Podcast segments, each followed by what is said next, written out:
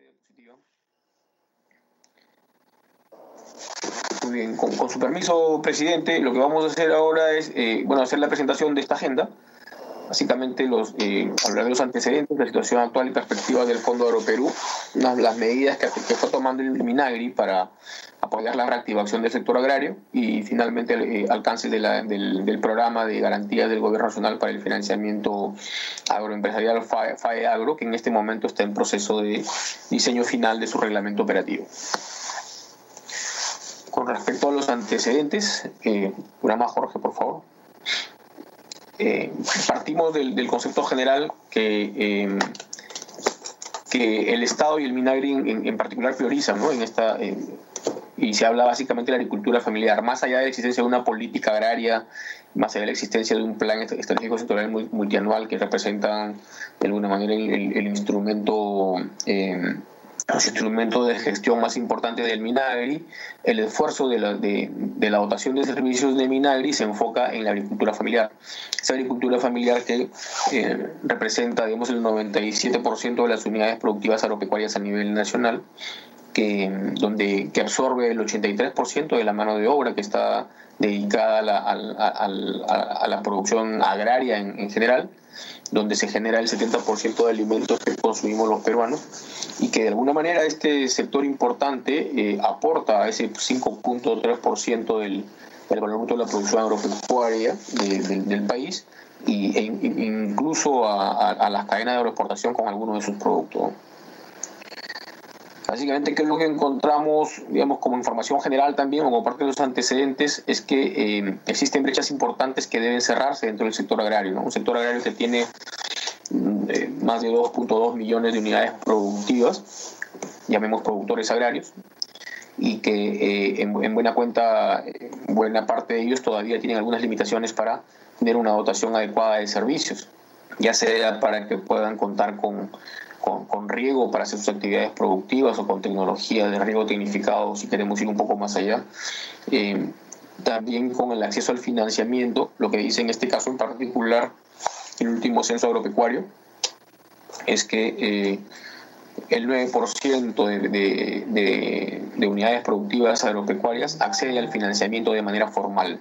O sea, hablamos del sistema financiero en, en general, ¿no? ya sea porque eh, algunos probablemente no, no desean solicitar un crédito al sistema financiero, otros porque solicitándolo no pueden hacerlo, y otros porque se financian con recursos propios, otros porque se financian a través de su proveedor, del, del que le vende las semillas, del que le vende los insumos el que le compra el producto.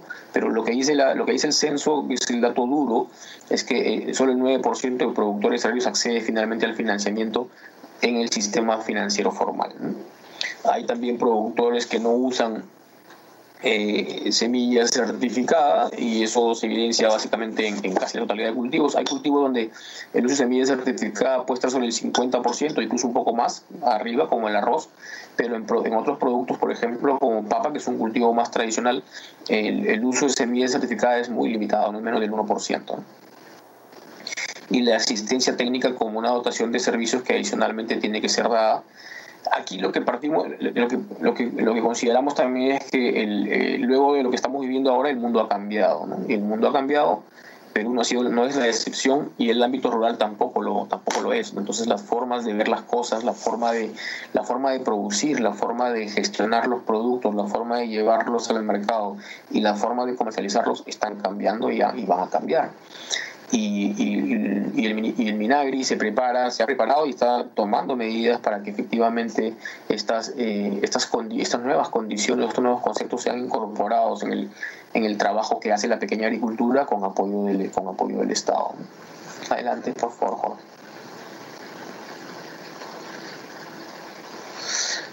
Hablemos ahora del, de un poco del Fondo Agroperú, ¿no? Adelante, por favor. Este Fondo Agroperú nace en el año 2009 es un fondo que está que permite hacer dos cosas.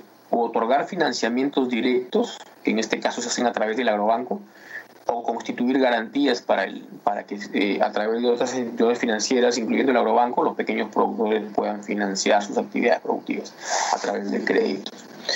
Lo que sea, este fondo ha sido reestructurado en el en, eh, en, este, en el presente año con la intención de mejorar sus condiciones de gobernanza, con la, con la intención incluso de enfocar mejor la intervención, porque ahora ya hablamos de sector agrario, ya hablamos de créditos para actividades agrícolas, para actividades pecuarias y para actividades forestales, y adicionalmente para articular mejor todo, todo el, eh, digamos, el quehacer del lado. ¿no? Sea, antes estaba eh, estaba más enfocado en ver la parte agrícola y por ahí algo de la parte pecuaria, pero el tema forestal no había sido, no estaba siendo tratado. hoy, por eso es que existe un consejo directivo donde participa, donde participan los dos viceministros del Minagri y uno de ellos lo preside y donde también participan las tres direcciones generales, o mejor dicho, la Dirección General Agrícola, eh, digamos, encargada de los temas agrícolas, la Dirección General de Ganadería, que es la, que responsable de los temas pecuarios, y el CERFOR como entidad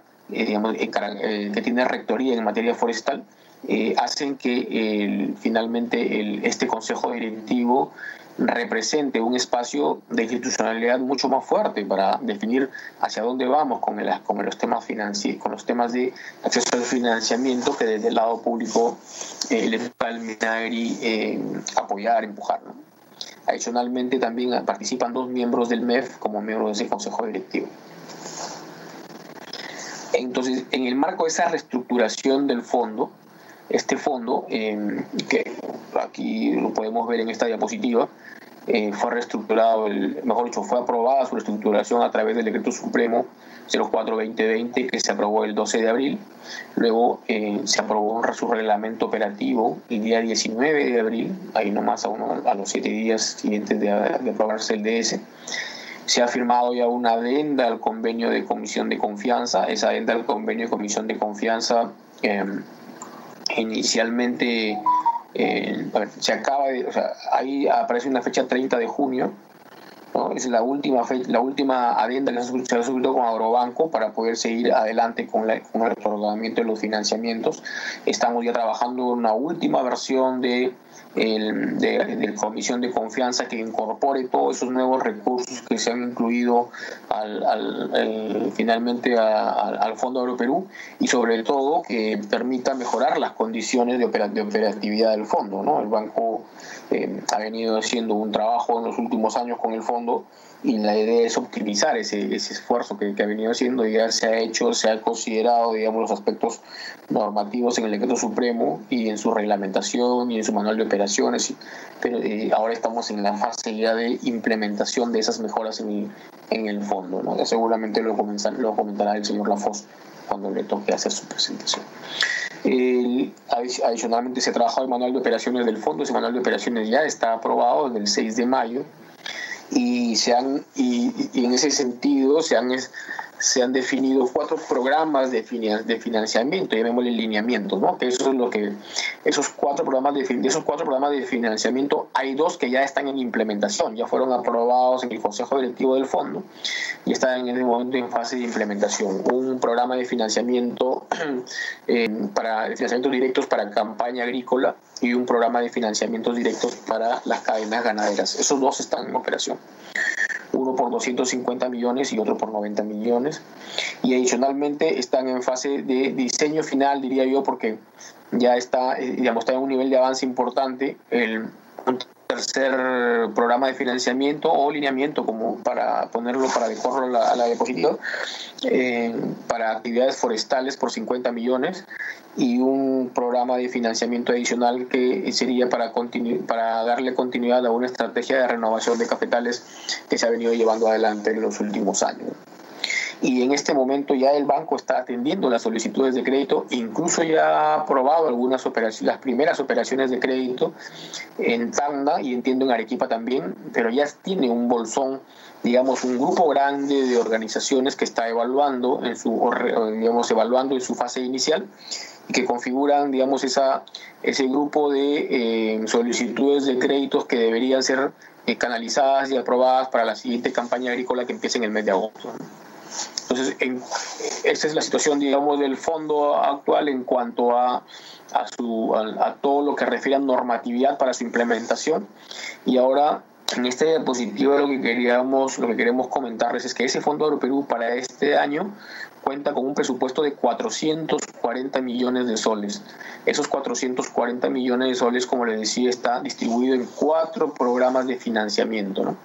El primer programa de financiamiento directo para campaña agrícola ya está aprobado y en este momento en fase de implementación por Agrobanco. Agrobanco ya está recibiendo eh, solicitudes de financiamiento, de crédito, las está evaluando e incluso ya ha aprobado algunas operaciones de crédito. La idea es que a partir de agosto esto corra con mucho más eh, fluidez y que eh, y, bueno y estamos trabajando de manera coordinada con el banco para incluso tener eh, eh, teniendo reuniones con gobiernos regionales y con y con instituciones vinculadas al agro en el ámbito nacional que permitan digamos hacer que la información se democratice y llegue a todos para que los pequeños productores puedan decidir su participación o no en el fondo.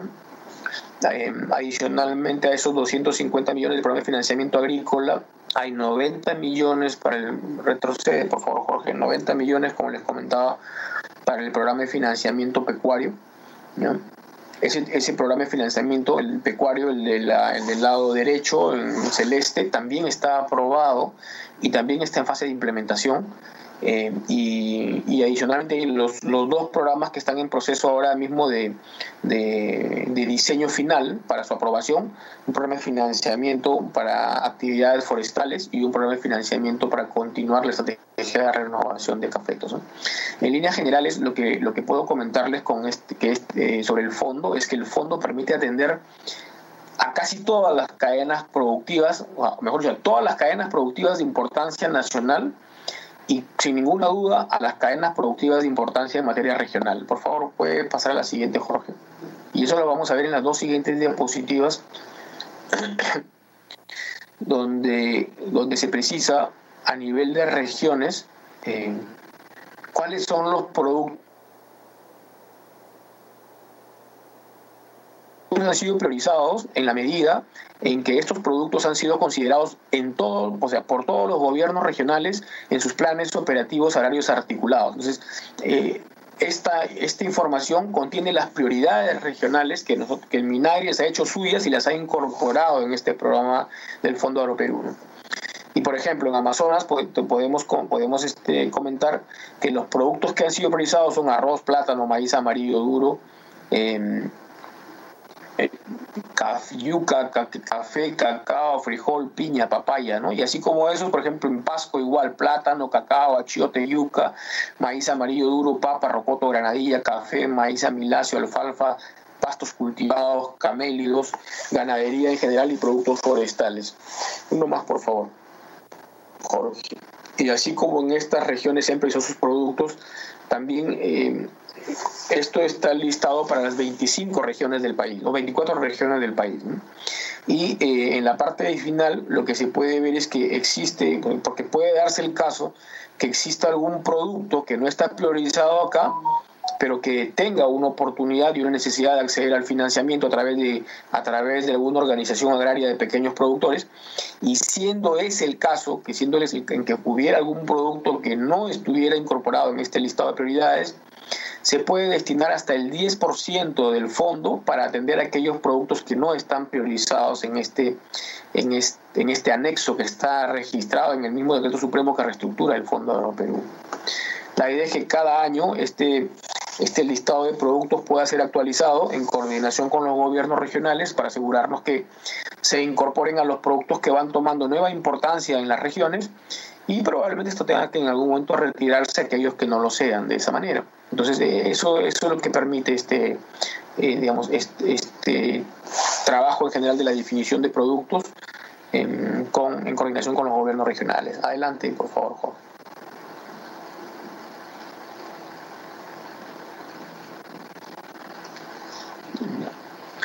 Había, olvidado comentarles que en el caso de los, de los programas de financiamiento agrícolas y programas de financiamiento pecuario de, las de las anteriores diapositivas, las condiciones de esos créditos son condiciones muy ventajosas, porque en primer lugar, para el lado agrícola, por ejemplo, son... Eh, son para créditos de campaña aprobados para las próximas tres campañas agrícolas hasta la campaña 2022-2023 con tasas de interés del 3.5% tasa efectiva anual, que es una tasa muy buena en realidad para el sector, eh, para el sector agro. ¿no? Igual en el lado de ganadería, las tasas de financiamiento son del 3.5%.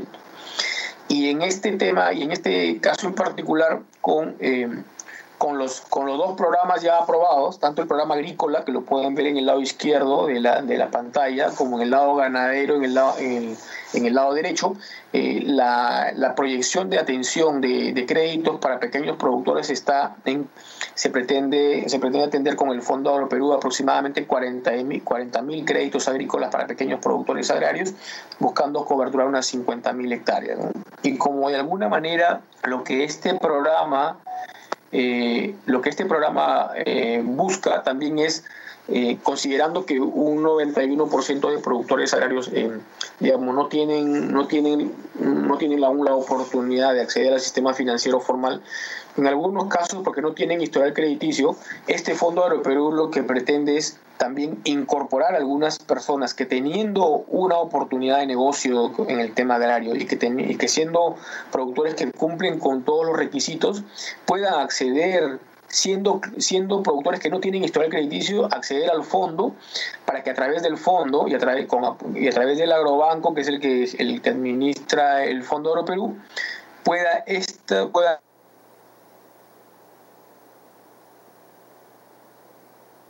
estos productores crear una historia crediticia que les permita más adelante ser que están trabajando ahora. Y, adicionalmente para no salirme más de la presentación es por el lado pecuario la atención de 27 mil créditos de pequeños productores ganaderos como está indicado ahí. Adelante Jorge una más.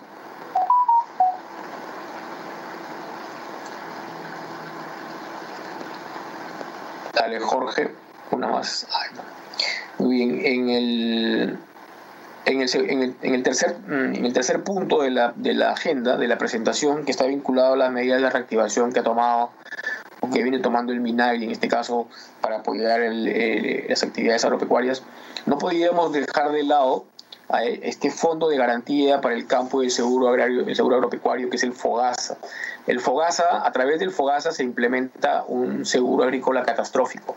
Ese seguro agrícola catastrófico igual tiene varios años de funcionamiento, ha estado operando hasta el año pasado en ocho regiones en este año, o sea, en esta campaña agrícola 2019-2020, eh, se, ha, se, ha, logrado, se ha permitido coberturar a 14 eh, regiones y para este año que viene eh, se está, ya se tiene presupuesto para coberturar a las 24 regiones del país con un seguro agrícola catastrófico.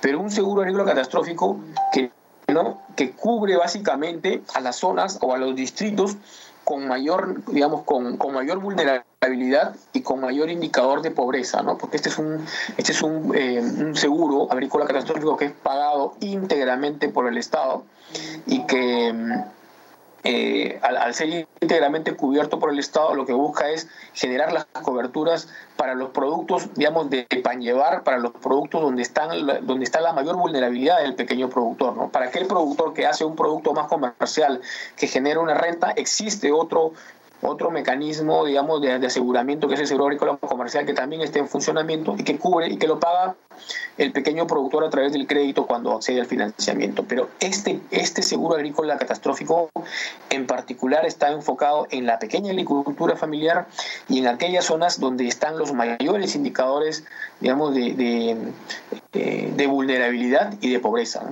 Dale, Jorge, una más. Para la siguiente campaña se tiene previsto coberturar 1.700.000, 600.000 hectáreas más o menos, ¿no? Este año se ha logrado coberturar 1.100.000 hectáreas y, el, y hace algún, algún tiempo atrás la cobertura era de 600.000 hectáreas. Lo que, lo que podemos ver es que si bien el seguro cada vez va coberturando más áreas y, y se va reduciendo de alguna manera el pago de la prima por el seguro por hectárea, Todavía hay muchas mejoras por hacerle a este seguro agrícola catastrófico y en ese camino está el Minagri tratando de trabajar con los gobiernos regionales para mejorar todo lo que corresponde a la implementación propia de los procesos de, indemnización eh, que existen cuando se dan este tipo de eventos como son los que están coberturados con el seguro agrícola catastrófico. ¿no?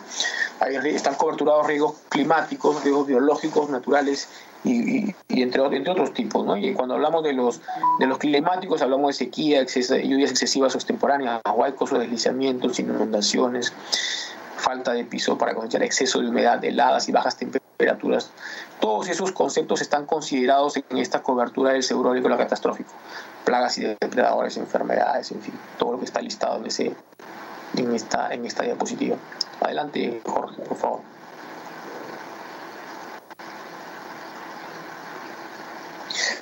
Adicionalmente, y con toda seguridad, eso lo va a comentar también a mayor detalle eh, el señor Lafos, eh, es que eh, el, Minagri también ha, apoyado en la gestión de contar con, un con, con este fondo, con un recurso de 100 millones de soles para este fondo de inclusión financiera del pequeño productor agropecuario.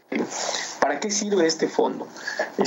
Generalmente las tasas del banco, las tasas de interés que, que, otorga el banco agropecuario a través de los créditos del mismo, con recursos del mismo banco, porque cuando hablamos del agrobanco, hablamos que el agrobanco opera con dos tipos de recursos, con sus propios recursos y presta con sus propios recursos, o presta con recursos del Fondo Agroperú, que es el fondo del Minagri, del cual hablamos en la primera, en la primera parte de la, de, la presentación. Entonces tiene dos fuentes, digamos, de financiamiento. Cuando el banco presta con sus propios recursos, el banco va a contar a partir de las próximas semanas, porque ya está en fase final, entiendo, de diseño de esta estrategia, con un presupuesto, con un fondo, con un fondo, perdón, de 100 millones de soles que va a permitir que las tasas de interés del agrobanco bajen un poco, que ya no sean necesariamente de 25, 30 o 35% como, como, como se defina finalmente, sino que este fondo sirva para compensar al banco una reducción de tasas que permita que el pequeño productor que solicite un crédito al agrobanco pueda acceder a tasas más ventajosas. Entonces, esta es una medida muy interesante eh, que entiendo que tiene previsto atender a más o menos 80 mil pequeños productores o clientes del agrobanco y que va a permitirle al banco también eh, poder salir con, digamos, con, mejores condiciones de, tasas de crédito hacia hacia el mercado. Dale por favor una más.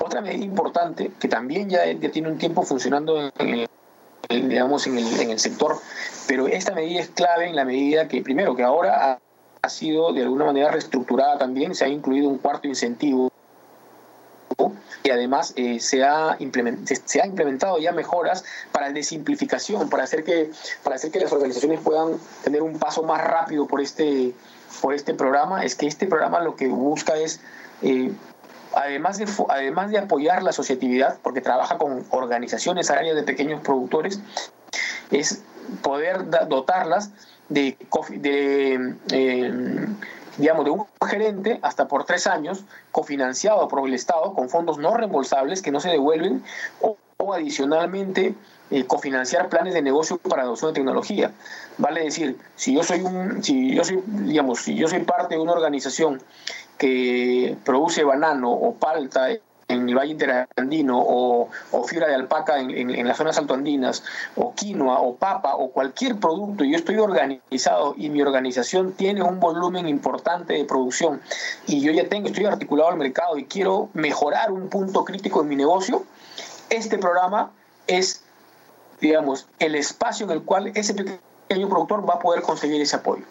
En lugar que el proceso de desarrollo se pueda hacer por sí solo en 10, 12, 7, 8 años, con esto se pueden acortar los pasos, porque lo que va a permitir es que las organizaciones, y, lo, digo con, base en, experiencia porque he, trabajado un buen tiempo en este programa y conozco cuáles son sus fortalezas y de verdad que es, es un buen programa, un lindo programa. Entonces, este, a través de este programa, productores de cualquier producto agropecuario pueden mejorar sus capacidades de producción o mejorando la parte de las semillas si corresponde, mejorando la parte del manejo del cultivo o la asistencia técnica o, el uso de, insumos, digamos, que antes no se utilizaban y que ahora van a permitir hacer saltar los rendimientos, hacer saltar la calidad del producto, donde incluso se puedan trabajar volúmenes de producción que puedan ser acopiados en un mismo lugar, consolidados y luego comercializados de manera corporativa.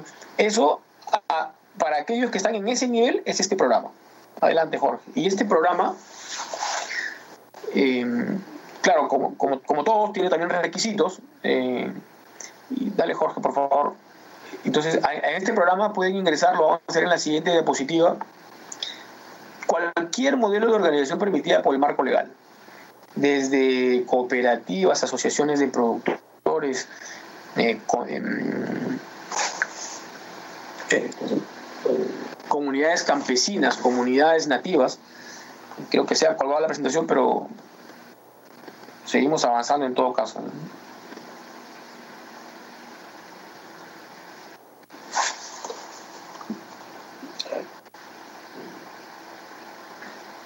Entonces, pueden participar en este programa cualquier modelo de organización permitida por el marco legal, que puede ser, eh, como les comentaba, puede ser una asociación, una, cooperativa, una comunidad campesina, una comunidad nativa, sociedades anónimas, eh, cerradas, abiertas incluso. Entonces este programa es muy interesante. Ya a la fecha, este programa ha logrado cofinanciar más de 1.900, eh, perdón, más de 1.200 planes de negocio a nivel nacional eh, con atendiendo a más de, si no me equivoco, 50.000 productores, sí, allá estamos en la diapositiva. Ya les comentaba, ¿no? Cualquier modelo de organización permitida por el marco legal puede participar en este programa. ¿Cuáles son los requisitos? Que la organización esté formalizada en registros públicos, que tenga un RUC activo habido, que tenga un padrón actualizado de socios, acreditar que son propietarios o posesionarios del predio donde se va a trabajar y tener un plan de negocio, porque lo que generalmente encontramos nosotros en el agro es que eh, cuando uno le pregunta a un pequeño productor qué vas a hacer el próximo año, entonces la respuesta que generalmente da él es no lo sé, vamos a ver cómo nos va este. Entonces, en la medida que se mejoren las condiciones de planeamiento ya a nivel individual o de organizaciones, se puede, se puede eh, digamos, eh, ya mirar un mediano plazo, el mirar un mediano plazo, el concepto de un plan de negocio aplica muy bien para, para poder este, apoyar el emprendimiento. ¿no? Una más, Jorge, por favor. Y, y, en la siguiente diapositiva lo que vamos a poder ver es em, cómo está distribuido cómo está distribuido el, el, esfuerzo de agroideas a nivel nacional. ¿Cómo es que se han aprobado planes de negocio por regiones? Planes de negocio que representan a su vez inversiones importantes. ¿no? Estamos hablando de eh, inversiones que en total eh, superan los 587 millones de soles en los últimos años, donde, y aquí lo importante, ¿no? Por un lado podemos ver que eh, el Estado ha cofinanciado digamos, esta parte parcialmente su plan de negocio por, por 428 millones, cuatro, casi 429 millones, pero lo más importante es que los pequeños productores han destinado como contrapartida como contrapartidas económicas de estos planes de negocio, casi 160 millones de soles de sus recursos para inversión en el campo. Y eso es lo más valioso. Adelante, Jorge.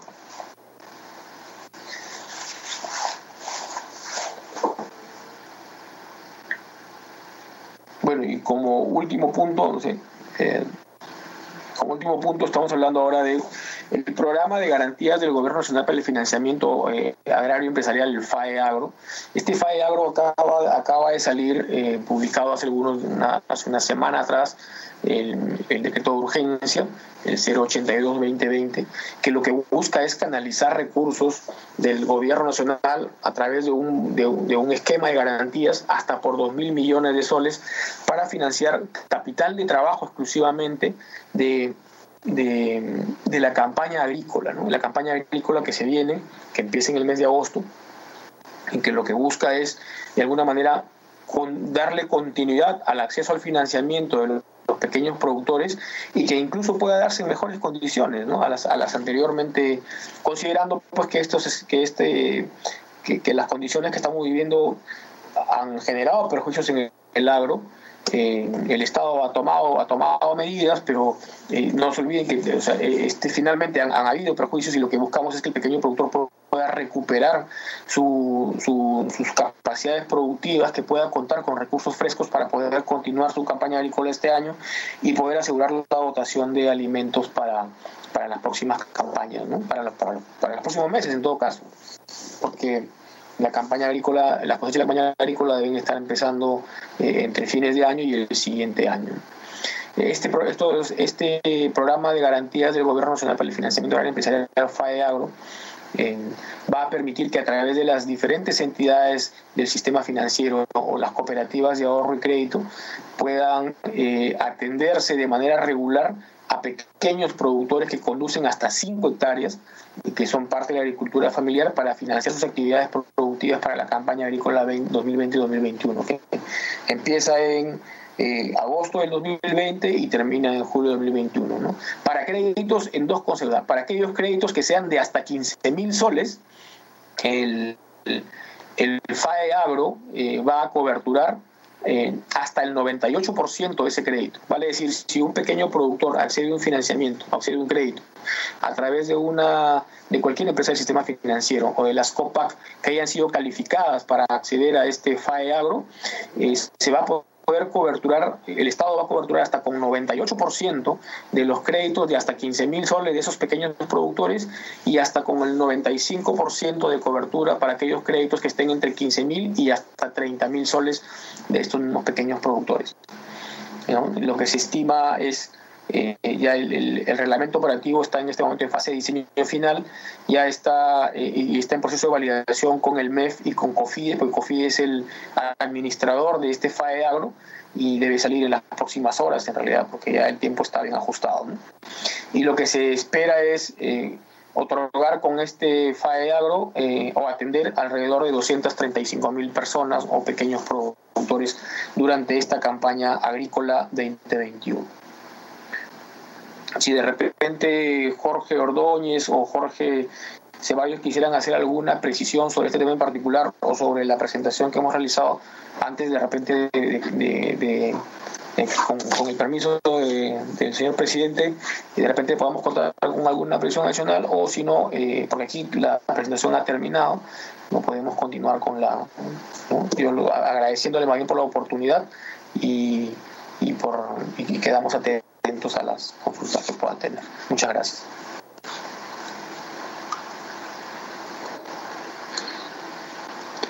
Sí, buenos días. Si me permiten, este señor presidente, ¿podría hacer un, un comentario adicional?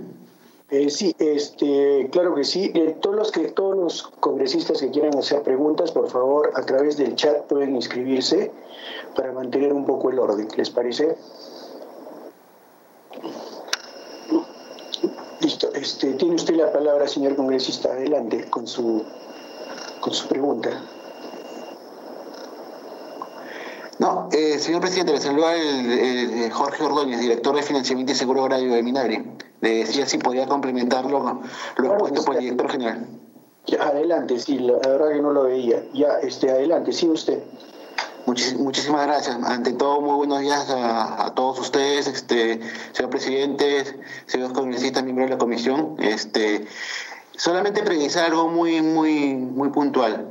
Respecto al Fondo Agroperú, resaltar sobre la exposición efectuada que los programas que, hace, que, ha hecho mención el director general Jorge Amaya, eh, que han sido aprobados y también los que están en proceso de aprobación, son programas de financiamiento directo eh, con el fin de evaluar de manera individual, individual eh, solicitudes de los pequeños productores agrarios. Eh, ¿A qué me refiero con eso? Que no sé, en este caso, para estos programas no se esté evaluando a la organización agraria, sino se evalúa particularmente para el otorgamiento de crédito eh, y de manera directa una solicitud individual de cada pequeño productor agrario. Lo que sí es cierto y lo menciona cada uno de los lineamientos ya aprobados y los que están por los por venir, es que esa solicitud se realiza a través de la organización a la que pertenece. ¿A qué nos referimos con eso?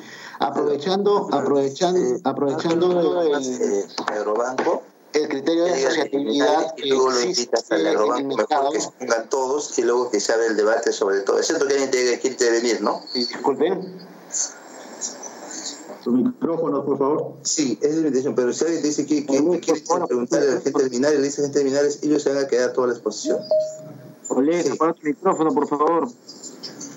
Ya. Los secretarios, micrófono. Secretario, micrófono. Sí, muchísimas gracias. Este, lo que les comentaba, esto, esto eh, lo que le mencionaba sobre el tema de la participación con las organizaciones agrarias. Las solicitudes son individuales, este, señores congresistas, de los créditos, a través de los programas ya aprobados y los dos que se vienen. Eh, la función que tiene la organización agraria es la siguiente, justamente en virtud de ese tema organizativo que se promueve la asociatividad en el sector a través del Ministerio de Agricultura, lo que se hace es utilizar como puente, como canal a la organización, para que justamente la organización, conociendo las necesidades de sus asociados, identifiquen cuáles de sus pequeños productores agrarios requieren financiamiento. Entonces, en virtud de ello, las, eh, las organizaciones que pueden ser cooperativas, que pueden ser asociaciones, que pueden ser federaciones, que pueden ser eh, comunidades nativas o campesinas, etcétera, según lo que marque la normativa, ellos identifican en sus asociados quienes requerirían este tipo de financiamiento. Entonces, eh, recaban, como les comentaba, esa información individual de cada uno de ellos la consolidan y se presenta al banco. Eso es un primer punto a resaltar sobre el tema del, del Fondo Oro Perú. Un punto también a comentarles, si me permiten, es sobre el, FISPA, el Fondo de Inclusión Financiera para el Pequeño Productor Agropecuario. Este, en este caso, este fondo, como bien también lo se mencionó en la exposición, ya está a disposición del, del pequeño productor agropecuario. Es un fondo que, a resaltar, está relacionado con créditos que sean aprobados a clientes del agrobanco, que va a permitir reducir tasas eh, de las que por naturaleza el, banco ya, ofrece, pero con el FISPA, a través de un incentivo, ese costo financiero, llámese la tasa, reducirá. Permitió también ampliar el abanico de oportunidades para acceder al crédito. Ojo al respecto, los 100 millones de soles al que se hace referencia en la norma ya se encuentran en el patrimonio, en el, en el patrimonio este, que es administrado, en este caso por COFIDE. Ya están los 100 millones para disponibilidad de que el agrobanco, eh, sobre las diversas gestiones que pueda realizar, pueda llevar a cabo y, la, colocación de estos nuevos créditos en el marco del FISPA. Lo del tema del FOGASA, también resaltarles este, lo siguiente. Importante lo que se dijo, el fondo, el, FOGASA, que es el Fondo de Garantía eh, del Campo y, este, y Seguro Agropecuario, enmarca uno de los productos que ya tiene cierta historia en el sector, en el, ministerio, que es el seguro eh, agrícola catastrófico. Este seguro agrícola catastrófico, la campaña actual estamos en la 19-20. La campaña anterior, 18-19, se atendía a 8 departamentos, como lo vieron en el mapa que se expuso. Esta campaña 19-20 hemos pasado a 14. Y la que viene de 2021 vamos a coberturar a todo el país año a año lo que se ha trabajado en el ministerio es buscar, identificar en cada uno de esos grupos de departamentos eh, y tomar en cuenta los criterios de niveles de pobreza, los criterios de eh, afectación del cambio climático, afectación del cambio climático, de tal manera que aquellos pequeños productores agropecuarios que se puedan tener la mala oportunidad de verse afectados por los riesgos que se mencionaron también dentro de los 15 riesgos, puedan estar coberturados al 100%. Eh, para la campaña actual se, se, se, tiene identificado atender alrededor de 1.100.000 hectáreas. Y para el siguiente, con, el nuevo, con los recursos que se, que se han tenido para este año, se atenderá a 1.700.000 hectáreas. Ojo también mencionar, así como el Fondo Oro Perú es un fondo administrado por Agrobanco y es un fondo eh, que llega al Agrobanco y es intangible, también el FISPA es un fondo que ha llegado al COFIDE como administrador también a un patrimonio que esos recursos son destinados para el FISPA y de la misma manera el FOGASA, que es otro fondo que tiene el ministerio, que es administrado también en este caso por COFIE, este, también los recursos que están dentro del fondo son para justamente eh, temas relacionados a, al seguro agropecuario catastrófico, por ejemplo. Y finalmente lo del FARO sí es correcto, nos encontramos en la fase como consecuencia de la aprobación del decreto de urgencia 082-2020, en la fase final de, para que a través de los actores que estamos inmiscuidos en ese en esa operatividad, reglamento operativo, la redundancia, e, este instrumento pueda ser aprobado y seguro será de conocimiento de, de, de, ustedes, este, señores congresistas, conforme se realice. Era lo que les quería comentar, más bien les agradezco la atención y quedamos atentos. Muchas gracias. Muchas gracias igualmente. Este, eh, ¿hay, ¿Hay algún otro invitado que va a tomar la palabra de parte de, la comisión que ha venido de Agrobanco? Sí, señor presidente, soy el presidente de, de Agrobanco, soy el señor Wilfredo Lafoz. Buenos días, señor Lafoz. Gusto aquí. ¿Cómo, ¿Cómo están? buenos días a todos. En el momento de que ustedes dispongan, se podría hacer la presentación. Sí, este, adelante, puede usted comenzar.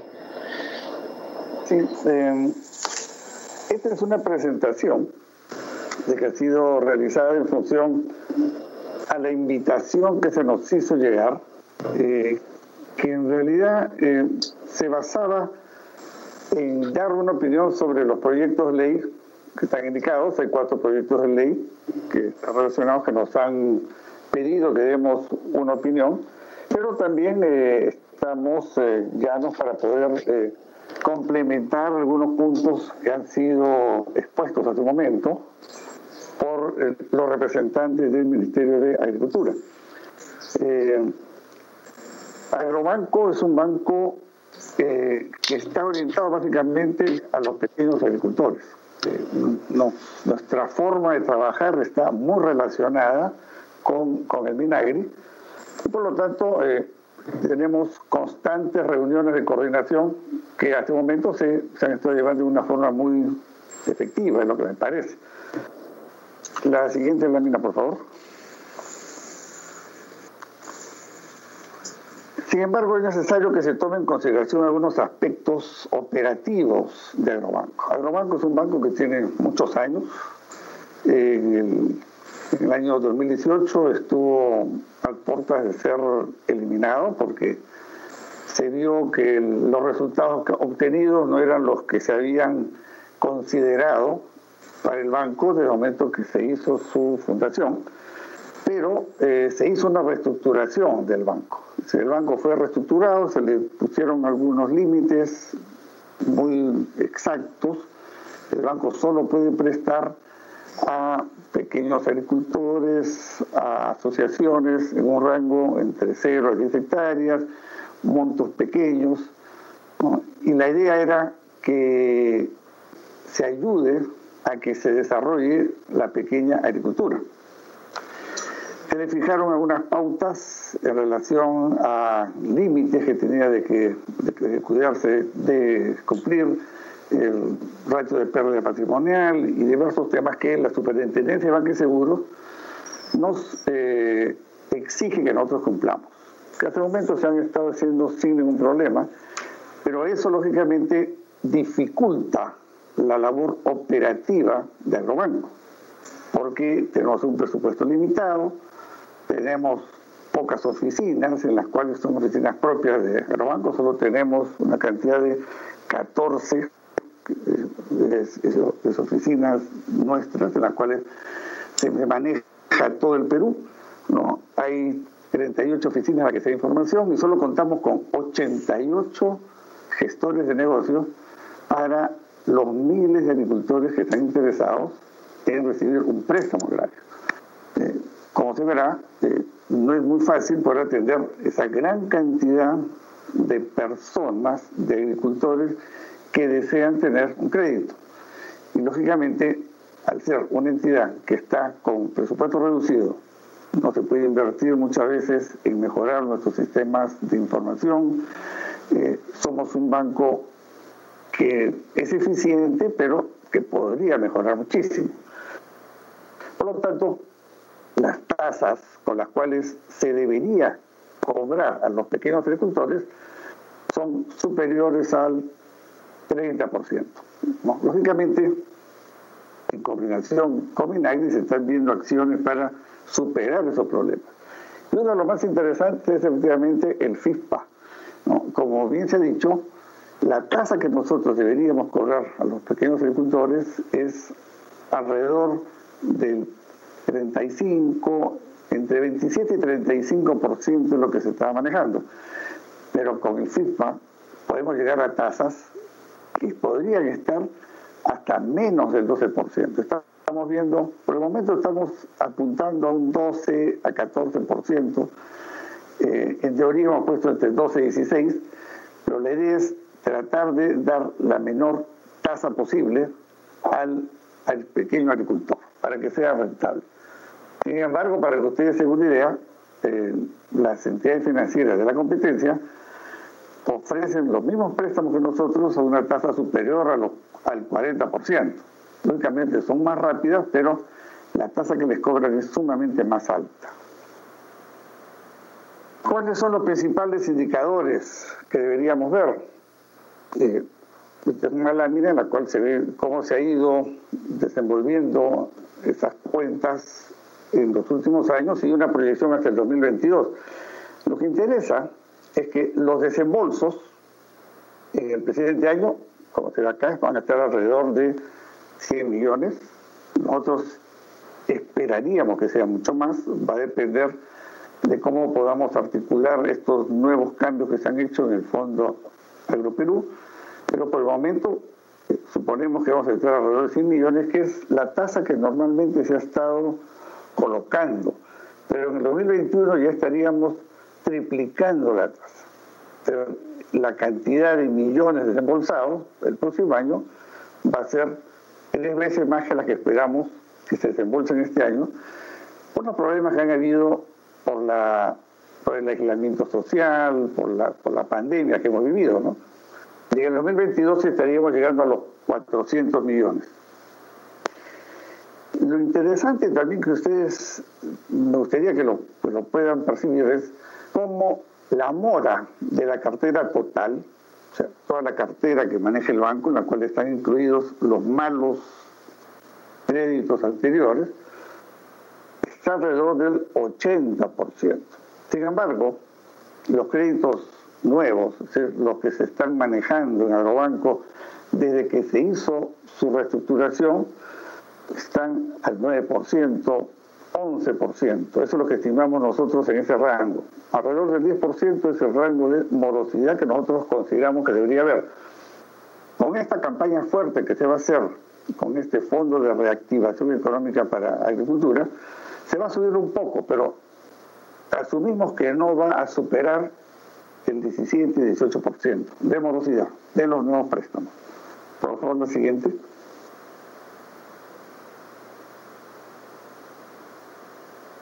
El otro punto que queremos destacar justamente es eh, para poder mejorar, para poder incrementar ese crecimiento de desembolso, aparte de aspectos operativos como tener más gestores, que se pueda hacer más publicidad, poder llegar más cerca a los agricultores, también se va a requerir un aporte de capital o ver cómo se hace el cambio de la deuda que tiene actualmente Agrobanco. Es decir, Agrobanco está realizando los préstamos en base a una deuda que ha sido proporcionada por COFIDE en el momento de la reestructuración, pero cuya tasa de interés es, a nuestro modo de ver, sumamente onerosa.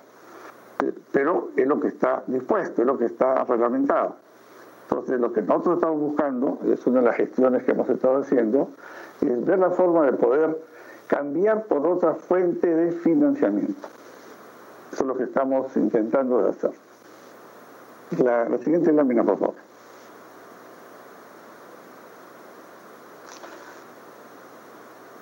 El fortalecimiento patrimonial del que hemos comentado justamente está relacionado a un ratio que la superintendencia nos exige, que es el ratio de eh, patrimonial. Los nuevos recursos justamente son con el objetivo primordial de no superar ese ratio de pérdida patrimonial que está marcado en 30%. van a haber algunos momentos en los cuales va a ser necesario que se haga un incremento capital en agosto de 2020, en junio de 2021, en agosto de 2022.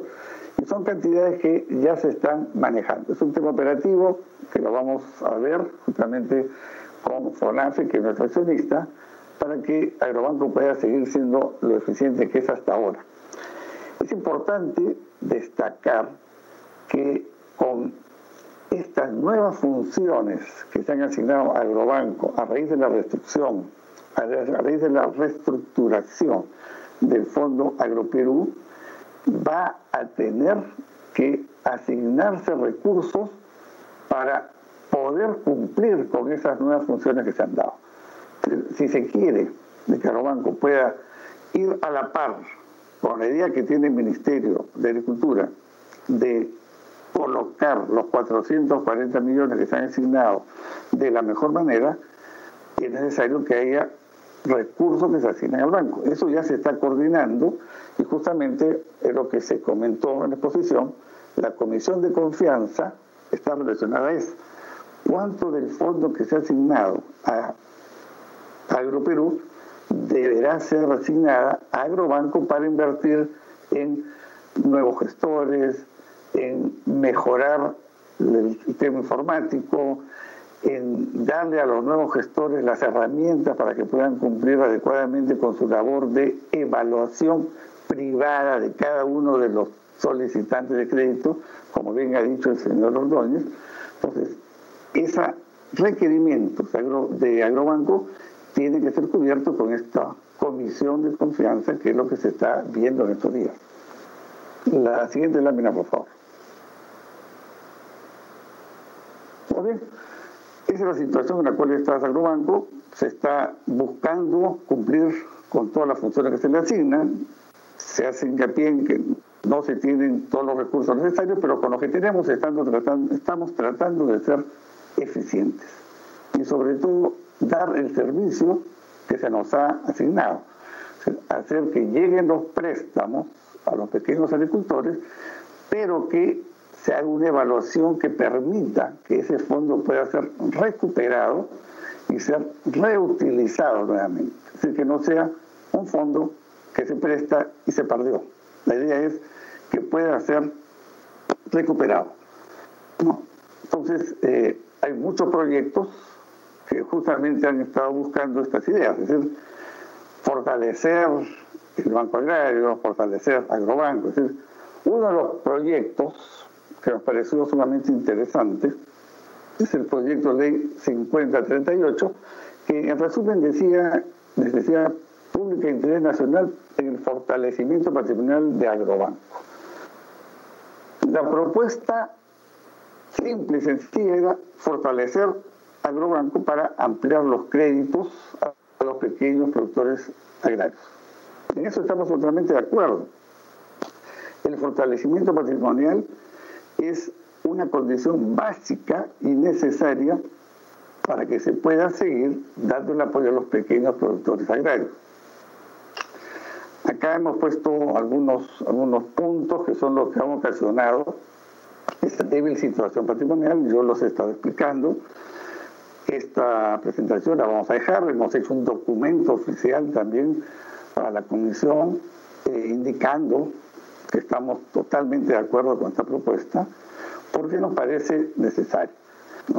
El haber heredado una cartera antigua con una mora muy alta y con gran requerimiento de provisiones es lo que nos pone en esta situación tan complicada, tan difícil.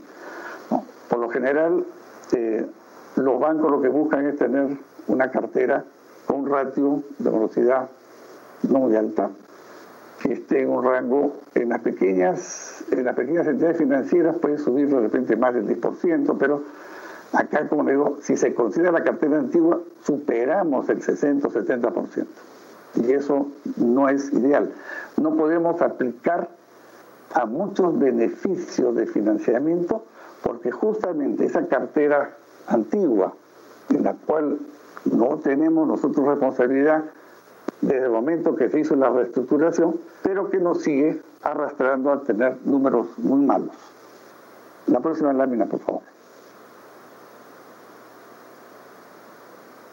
En relación al proyecto de ley 5076, es parecido a lo anterior, pero está orientado a mitigar el impacto negativo de la emergencia sanitaria por el COVID-19. la propuesta incluye los programas que se están utilizando, reactiva los recursos del canon y sobre canon, y modificar la ley que establece implementación y funcionamiento del Fondo de Garantía para el campo y el seguro agropecuario.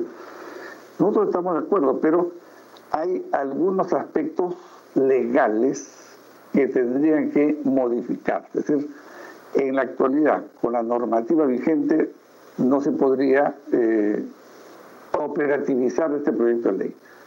Entonces, hemos hecho unas propuestas, hacer unas modificaciones eh, en, la ley, específicamente la ley 308-93, que impide que Agrobanco acceda a nuevo endeudamiento, porque nos pone muchas condiciones que Agrobanco no puede cumplir. En la situación actual no las puede cumplir. Entonces, por lo que comenté anteriormente, la deuda que se está arrastrando de años anteriores. Se tendría que hacer algunas modificaciones, se tendría que poner algunas pautas, se tendría que ver la forma de viabilizar esta situación para que banco pueda acceder a estos beneficios que se están dando para el sector financiero. Una, que la que habíamos visto en unos momentos, era ver si una entidad, puede ser FONAFE, puede ser el mismo AgroPerú, asuma contablemente esa cartera pesada sin que Agrobanco deje de tener la responsabilidad de la cobranza de, esos, de esas deudas. Es decir, para que quede claro, las deudas, esta cartera morosa, pesada, que se tiene de años anteriores, siguen siendo parte de la responsabilidad de Agrobanco. Y Agrobanco sigue eh, peleando en, en la parte judicial por recuperarlas. Y hay muchos, muchos créditos que ya están recuperados que se han obtenido el dictamen favorable del Poder Judicial. Desgraciadamente, en esta época, el Poder Judicial no ha podido funcionar, pero ya se están retomando las acciones legales y se espera seguir consiguiendo los resultados anteriores. Por digo, esta es una ley que nos interesa, que sí nos parece que está adecuada, pero que de acuerdo a la normativa vigente no podría entrar en efecto. Tendrían que hacerse modificaciones y cambios que ya los hemos propuesto. La siguiente lámina, por favor. En relación al proyecto ley 5232, esta eh, es similar a las anteriores, promueve aseguramiento y financiamiento al pequeño productor, eh, busca que se le dé una tasa de interés igual a cero, ¿no? lo cual realmente parece ser muy difícil conseguir una tasa de interés igual a cero, salvo que se quiera hacer una donación. O sea, pero de todas maneras, eh, el Fondo Agroperú ofrece unas tasas de interés muy bajas, muy bajas. Eh, es, menor al 4%, según la actividad está 3.5, por ahí lo que se está estimando que van a ser los préstamos dados por el Fondo Agroperú. Eh, nosotros lo que consideramos es que también es positiva, pero se deberían hacer algunos ajustes. Es decir, eh, deberían darse algunos fondos que podrían servir como una línea de financiamiento para Agrobanco, porque Agrobanco tiene dos fuentes con las cuales hacer los préstamos, como bien se ha comentado en la exposición anterior, Agroperú el Fondo Agroperú, que es de 0 a 5 hectáreas, en la cual Agrobanco participa como la entidad que supervisa al pequeño agricultor, verifica que cumplen las condiciones y da la autorización para otorgar el préstamo y la tasa que se cobra es menor al 4%. Y los otros fondos, que son los que el banco tiene, el banco hace la gestión muy similar, de 0 hasta 10 hectáreas, la tasa de interés el banco cobra es mayor a la que cobra el Fondo Agroperú. Ahora con el FIPA estamos estimando que será un 12%, pero es mayor, porque los costos que tiene el banco superan largamente ese 12%.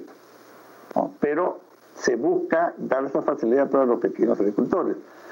Y más, el banco no puede generar pérdidas. Dentro de lo posible, el banco debe procurar tener sus costos. No hacemos utilidades, pero sí procurar llegar al punto de equilibrio, que es el objetivo de cualquier banca de fomento.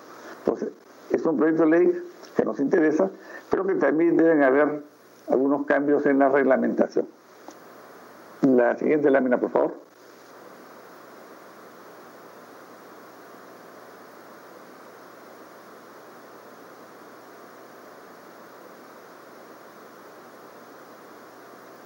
Y el, último proyecto de ley que nos han pedido que evaluemos es eh, el proyecto de ley 5312, que igual busca otorgar a, a través de Agrobanco una línea de crédito de forma extraordinaria con una tasa de interés especial a los pequeños agricultores por el tema de la emergencia sanitaria. Eh, la propuesta incluye un crédito equivalente a 3.583 soles por hectárea, siempre y cuando no sobrepasen las 10 hectáreas. Y dan algunas condiciones para esto. Eh, esta se podría integrar con el proyecto de ley 5232, es decir, eh, es muy similar al anterior, nosotros estamos de acuerdo, o sea, como agrobanco a nosotros nos interesa eh, conseguir que el pequeño agricultor pueda tener un financiamiento, eh, consideramos, que siempre lo hemos mencionado en todas las oportunidades en las cuales hemos, hemos tenido que sustentar la función del banco, consideramos que la agricultura familiar en el Perú es una de las fuentes que va a permitir salir de esa situación de pobreza en la cual están muchos de nuestros compatriotas. Consideramos que la agricultura es un sector muy importante y en función de eso estamos trabajando estrechamente con el Ministerio de Agricultura. Sin embargo, hay algunas normas que están vigentes que dificultan que Agrobanco pueda ir a la par con los deseos que tiene el Ministerio de Agricultura. Llegar rápidamente a todos los agricultores, ofrecer los servicios financieros. Para eso se necesita tener muchos gestores que puedan ir a los diferentes lugares en los cuales hay agricultura en el Perú. El Perú, como todos ustedes conocen, ustedes son progresistas de muchas regiones, de Huánuco, de Pucho, del Cusco. Tiene una geografía muy simpática, pero muy difícil para la integración económica. Y lógicamente, las personas que trabajan en Aerobanco tienen que ir a lugares que no son de fácil acceso. Entonces, se tiene que tener una cantidad de gestores lo suficientemente grande para poder intentar cubrir un gran porcentaje del territorio nacional. Y para eso hay que tener un mejor presupuesto. Y las normas que actualmente existen muchas veces dificultan que el banco pueda conseguir financiamientos que son muy beneficiosos para esto. En conclusión, hemos analizado los cuatro proyectos de ley, hemos dado nuestra respuesta, estamos de acuerdo en muchas cosas, pero hay algunos ajustes, algunos cambios que tienen que hacerse en la normativa legal actual para que esto se pueda viabilizar. Eso es lo que tenía considerado para la exposición de hoy. Les, les agradezco por su atención. En la sala también está el gerente general de Agrobanco, está el gerente de finanzas y estamos dispuestos a responder las preguntas que ustedes tomen a bien eh, presentar luego de esta exposición. Muchas gracias, señor presidente. Gracias, señor Lafos, este, por su ponencia, ha sido bastante buena. Eh, ahora, eh, señores congresistas, yo los invitaría a hacer las preguntas correspondientes, tanto para los señores del del Minagri como para el señor Lafos y su equipo que están llanos a absolver todas las dudas que puedan existir. Así que, por favor, si alguien quiere solicitar la palabra a través del chat, por favor.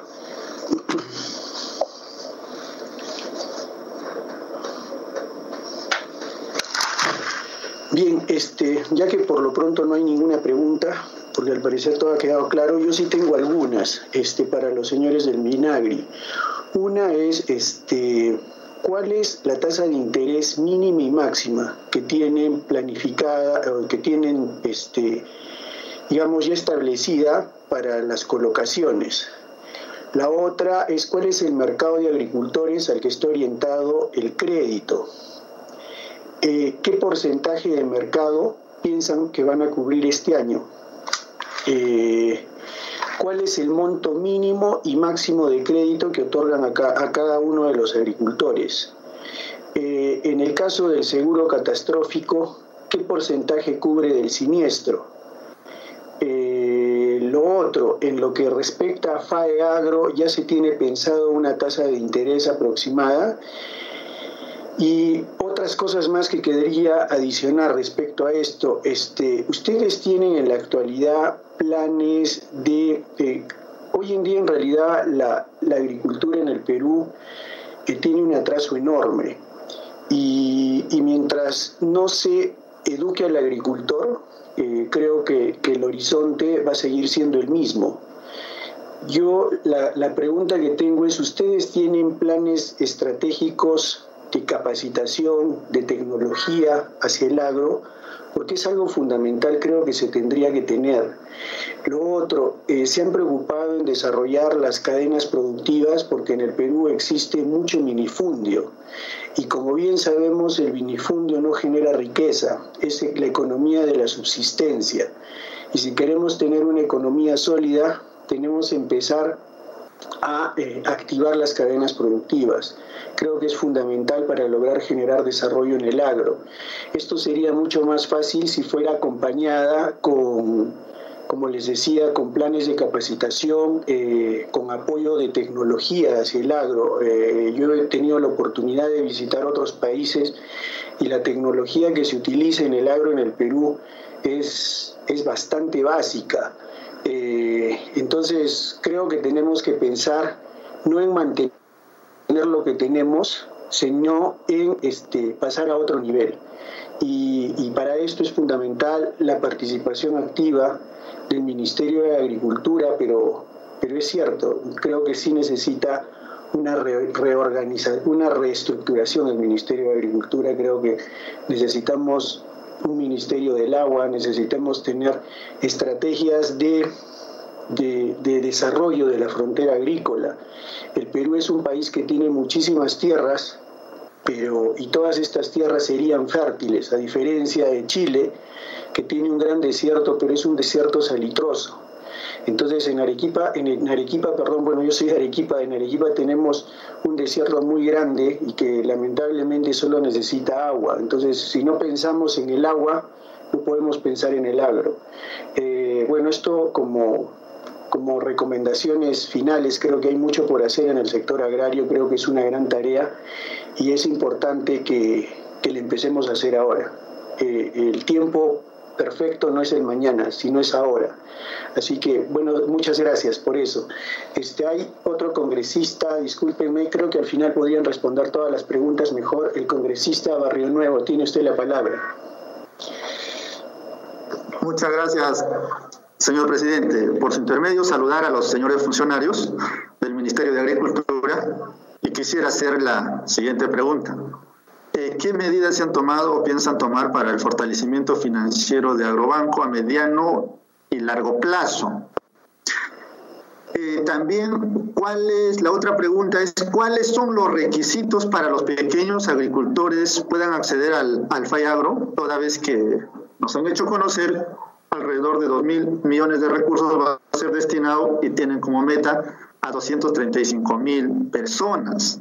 ¿Por qué digo cuáles van a ser los requisitos? Porque toda vez que el Estado destina recursos con la intención de fortalecer al pequeño agricultor, sin embargo estos recursos terminan en actos de corrupción. Prueba de ello, por ejemplo, eh, hemos podido ver lo que sucedió anteriormente con Agrobanco. Otorgábamos préstamos a personas que nunca eran agricultores a través de ciertas organizaciones con ese término y también prueba de ello, pues ahora están mostrando a ustedes mismos en su exposición un 80% de morosidad. Entonces, estos últimos meses han fallado varios programas de gobierno, Reactiva Perú, Arranca Perú, están terminando en actos de corrupción y no quisiéramos que también el Fallagro termine en actos de corrupción. Eh, la otra pregunta quisiera saber cuántos planes de negocios han sido financiados por Agroideas, con precisión en el año 2018 y 2019. Nos dijeron que son alrededor de 1.259, pero desde el año 2010, yo quisiera saber del 2008, 2018 y 2019, porque en la exposición que nos hacen, nos hacen ver como un éxito agroideas, cuando en realidad o en la práctica es otra. Hay miles de planes de negocios que hasta la fecha no son financiados. Muchas gracias, señor presidente, y también agradeciendo por la respuesta a los funcionarios. Gracias, señor Barrio Nuevo. Este, tiene la palabra la congresista Pérez Espíritu. Adelante, señor, señora congresista.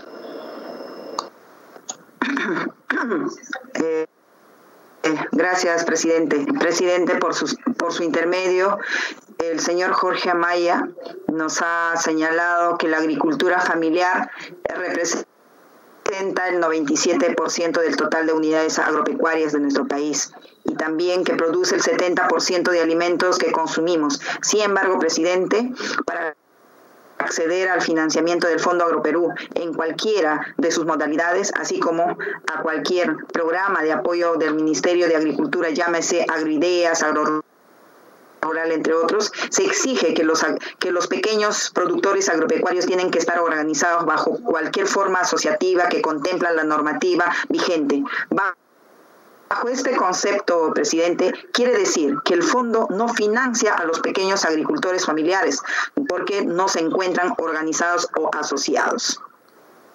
Eso, presidente, me parece eh, hasta discriminatorio. En caso, eh, la pregunta también sería, si, es, si esta si está trabajando para promover la asociatividad de los agricultores familiares de subsistencia e intermedia no asociados, de esta manera para que ellos puedan acceder a estos a este apoyo financiero los pequeños agricultores. En mi otra pregunta, ¿cuántos agricultores de la agricultura familiar de la categoría de subsistencia e intermedia que nunca han accedido a un crédito en el sistema financiero van a acceder al financiamiento de este programa. Y mi última pregunta, presidente.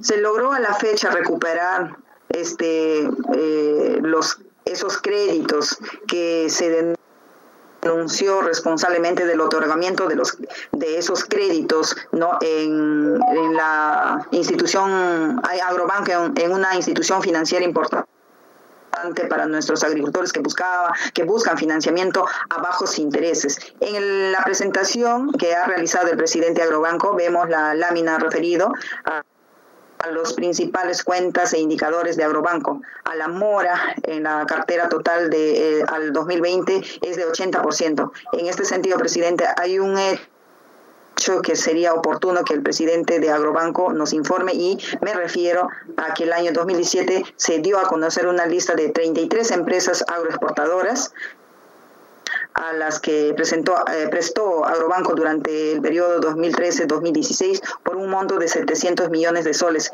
que dejó pues a Agrobanco al borde de la quiebra que por no poder este, cobrar esa cartera pesada, ¿no? Que a decir, a decir verdad, si no fuera por la intervención del Congreso de la República, pública de, ese periodo, ¿no? que aprobó la ley de fortalecimiento de agro, eh, de banco agrario, agrobanco, porque mm, ya no existía, ¿no? Entonces mi pregunta va a ello, a lo que preguntaba inicialmente. Gracias, presidente.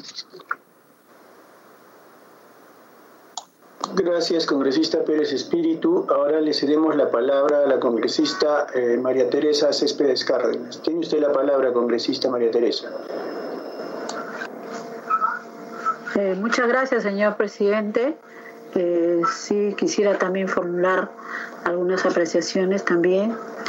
Eh, señores de, la, de Agrobanco, en la exposición hacen referencia a la falta de normas para facilitar la labor de Agrobanco.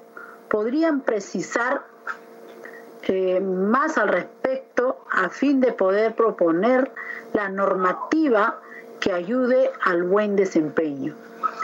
Bien, también, señor presidente, mm, quisiera al director general agropecuario, eh, con todo respeto, en el Censo Nacional Agropecuario del 2012 debe ser actualizado con cifras de realidad de la realidad actual.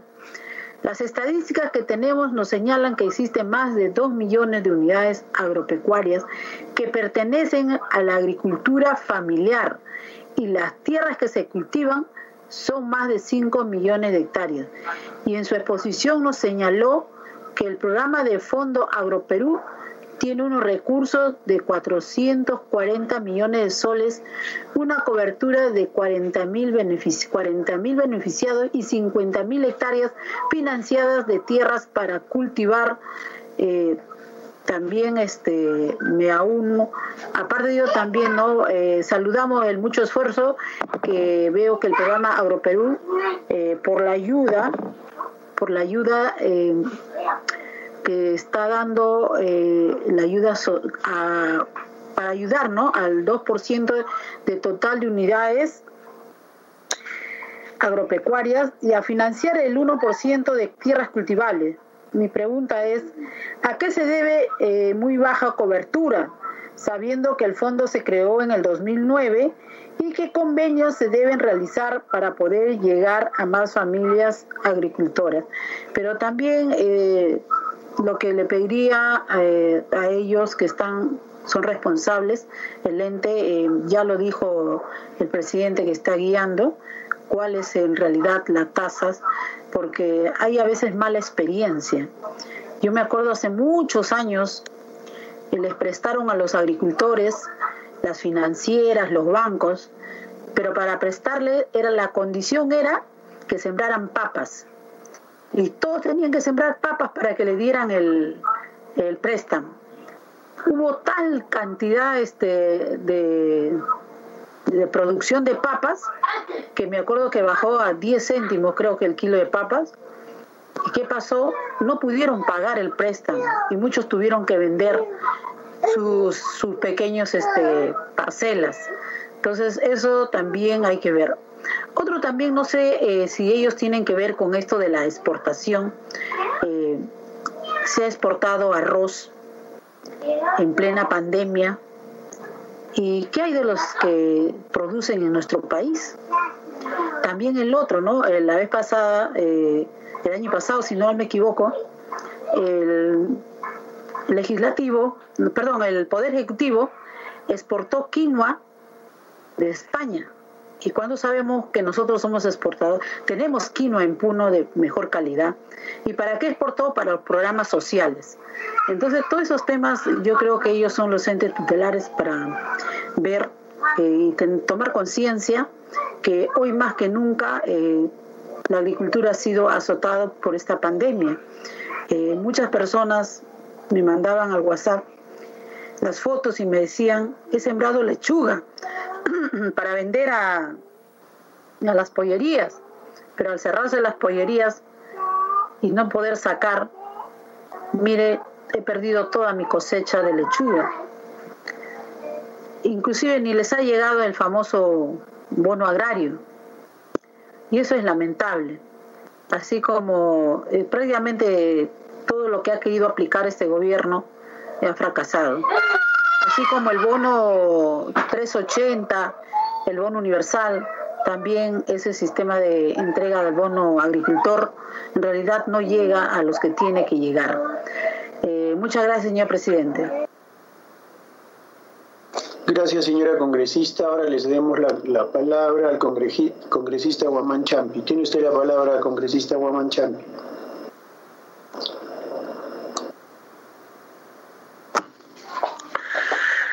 Bueno, señor presidente, muy buenos días y a todos nuestros colegas congresistas y también a los invitados. En primer lugar, felicitarle a nuestros pequeños agricultores, que se dice familiares, a los que han, de una u otra forma, han contemplado el estómago de todo el Perú, trayendo sus productos a las ferias agropecuarias en este tiempo, un momento más difícil que era el COVID, COVID-19 y por lo cual felicitarle a todos nuestros hermanos agricultores que realmente son abandonados, que realmente no se le ha dado ese trato así como se hace a los grandes empresarios, a los grandes agricultores. Mi pregunta es de esta manera al señor funcionario de la agricultura, acaba de decir, dice acá, en este Perú la agricultura familiar representa el 97% de totalidad de unidad agropecuaria.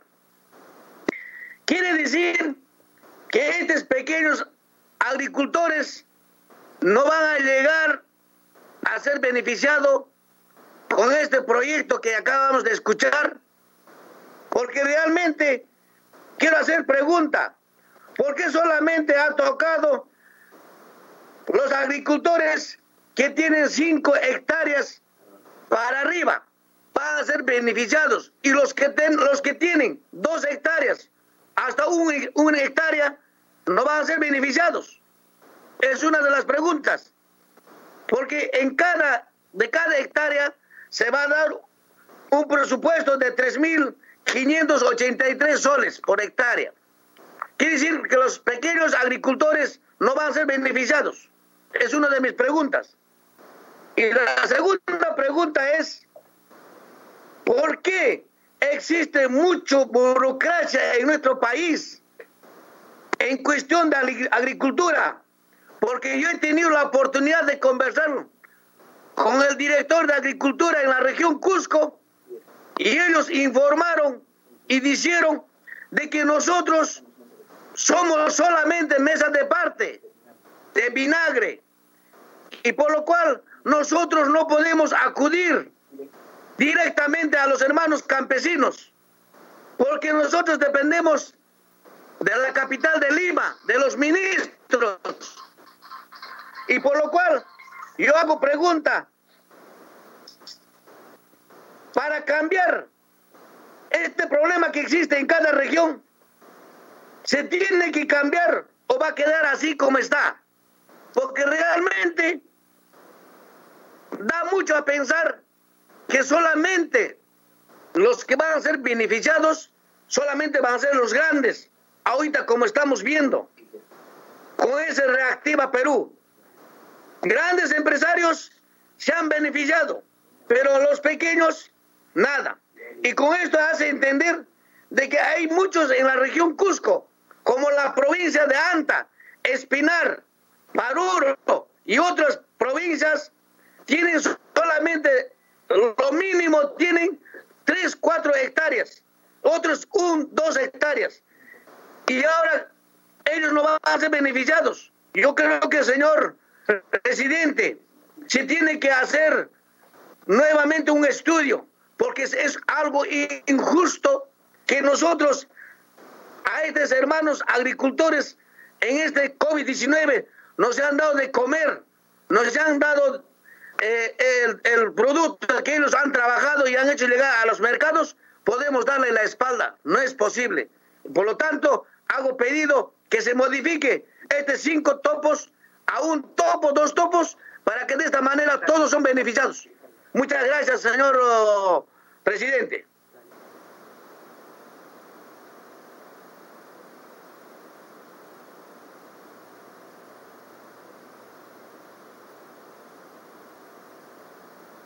Señor presidente, muchas gracias. Tiene la, gracias, señor congresista Guamán Champi. Tiene la palabra el congresista eh, Mamani Barriga. Adelante, señor Mamani Barriga. Tiene usted la palabra. Muchas gracias, presidente. Por su intermedio, saludar a nuestros invitados.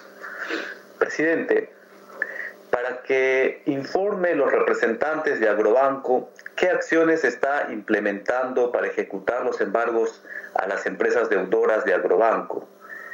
Si podría mencionar el listado de las empresas agroexportadoras que integran la cartera morosa de la entidad, estimada en más o menos 1.200 millones de soles. Por otro lado, señor presidente, eh, las agroexportaciones peruanas cerraron en el año 2018 en más de 7.030 millones de dólares eh, y la gran infraestructura de riego construida en el país solo beneficia a, los grandes empresarios agroexportadores. Esas obras construidas por el Estado peruano se realizaron con dinero público, lo pagamos todos los peruanos con altas tasas de interés. Pregunto a los representantes de Agrobanco, si están de acuerdo con considerar otras fuentes de financiamiento como son las divisas generadas por las agroexportaciones peruanas de los últimos años, facultándose al Ministerio de Economía y Finanzas y a la Superintendencia Nacional de Aduanas y de Administración Tributaria SUNAT a destinar el 10% de las divisas generadas por las agroexportaciones peruanas para que sean incorporados en el fortalecimiento de Agrobanco. Muchas gracias, presidente. Gracias, congresista Mamani Barriga. Este, tiene la palabra el congresista eh, Daniel Oceda Yucra. Adelante, el congresista Oceda. Muchas gracias, señor presidente. Muy buenos días con todos los congresistas presentes de la comisión, agradeciendo siempre de repente por esta intervención y por participar también de esta importantísima comisión como la ley de economía. Y bueno, mediante su intermedio, señor presidente, el agradecimiento del caso y pues por estar de repente en este punto dictaminando sobre todos los proyectos de ley relacionados con la problemática ¿no? de la agricultura, en este caso también de Agrobanco, y señalar pues que la bancada de FLEPA considera que la agricultura es un sector clave y fundamental, no solamente para la alimentación de nuestro país, sino también para el desarrollo económico. Entonces, mediante el cual, pues, este, agradecerles, ¿no?, por haber tocado estos temas y a la vez, eh, pues, se ha presentado el proyecto de ley 5038 el cual pues se declara pues para fortalecer Agrobanco en su en su específico, ¿no? Para que los, los saldos presupuestales que no utiliza de repente el Ministerio de Agricultura vayan eh, dispuestos a Agrobanco para préstamos a los pequeños agricultores, a las empresas de agricultura familiares, porque se considera que fortaleciendo este punto en Agrobanco se va a ayudar específicamente a los pequeños agricultores y a la vez tengan la oportunidad de tener pues un préstamo de repente adecuado para poder reactivar su economía y también pues reactivar y fortalecer también la alimentación a nivel nacional.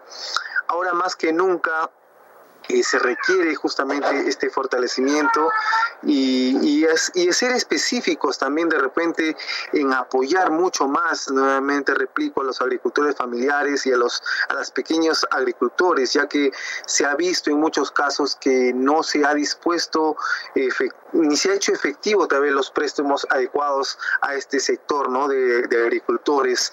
Yo la verdad en este sentido quisiera hacer una pregunta al presidente de Agrobanco eh, al respecto de cuánto son los créditos que se piensa otorgar eh, mediante Agrobanco este, este, este presente año, digamos, a los pequeños agricultores y agricultores familiares, eh, bueno, valga la redundancia para este año. Señor presidente, mediante su intermedio, muchas gracias. Hasta 30 mil dice. Por eso. Gracias, gracias, congresista Daniel. Este, ahora tiene la palabra el congresista por eso por hectárea es 2.800. Congresista, no la palabra. Para sacar 30.000, un agricultor. Muchas gracias. No se pase 10, se plato ni también. Disculpe, congresista. 35. 35 mil. Sí, acá hay. A ver, que disculpe, colega, que me, que me apoye apagando su micrófono, creo que se está interrumpiendo. Eh, bien, muchas gracias. Mire, a los amigos, a los señores, un saludo en especial a los amigos que nos acompañan, a los invitados, a los señores de Agrobanco y al Ministerio de Agricultura.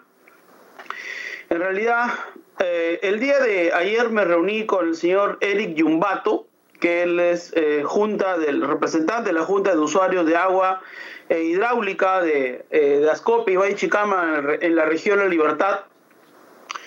Y más o menos la, la, la, consulta es, es si, la, si estos préstamos que se, que, que, que se, van, a, que se van a otorgar van a ser por, eh, van a calificar a las hectáreas, o sea, por el número de, hectáreas, porque en realidad lo que nosotros lo que hemos estado revisando estos eh, hay una, una, información ¿no? que, que es, son 250 aprueban dice primer programa de financiamiento de 250 millones para pequeños agricultores no y se van a dar este para tres campañas pero ahí también me, me hacen presente algo que por ejemplo en el Valle Chicama en la producción de caña es una vez al año la, campaña y, es casi el 80% que son abocados estos pequeños agricultores frente, por ejemplo, a las otras campañas que son de maíz, frijol, ¿no? Que eso sí normalmente son tres veces al año, que eso, que eso abarca casi un 20%. Entonces, eh, y otro punto muy importante que es para la, consulta a los, a los señores del Ministerio de Agricultura, que tengo acá en mis manos, dos resoluciones viceministeriales, una la número 08 y la otra la número 07, donde en un principio cuando salió esta resolución viceministerial la número 07 estaban contentos porque iba a haber una limpieza o descolmotación de sus canales. Y obviamente eso influye bastante en la parte económica porque da apoyo.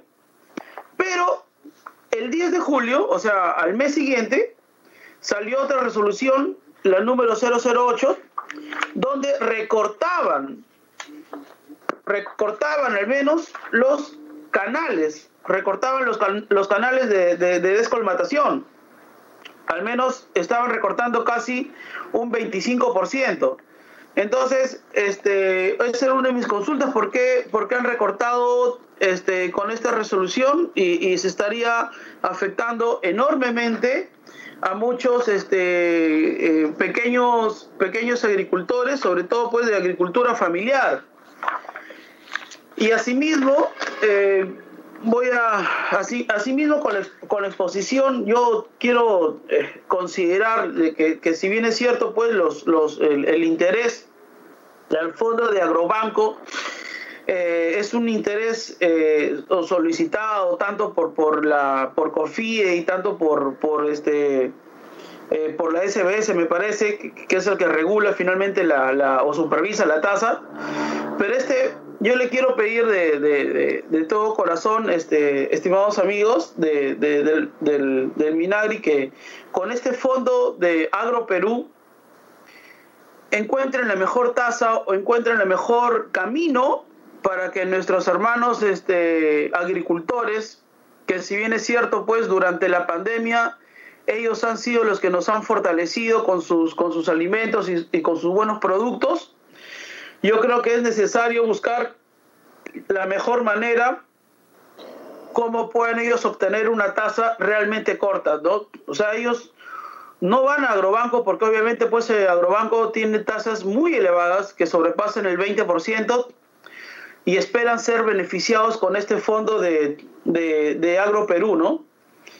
Ya que con este decreto de urgencia 082 se ha establecido montos eh, fuertes para la reactivación agrícola, pero esperemos de que estos fondos o este monto de este decreto de urgencia realmente, realmente llegue para los pequeños, realmente llegue para los pequeños y no sigan engrandeciéndose los grandes porque los grandes ya han tenido otras, otras soluciones como reactiva.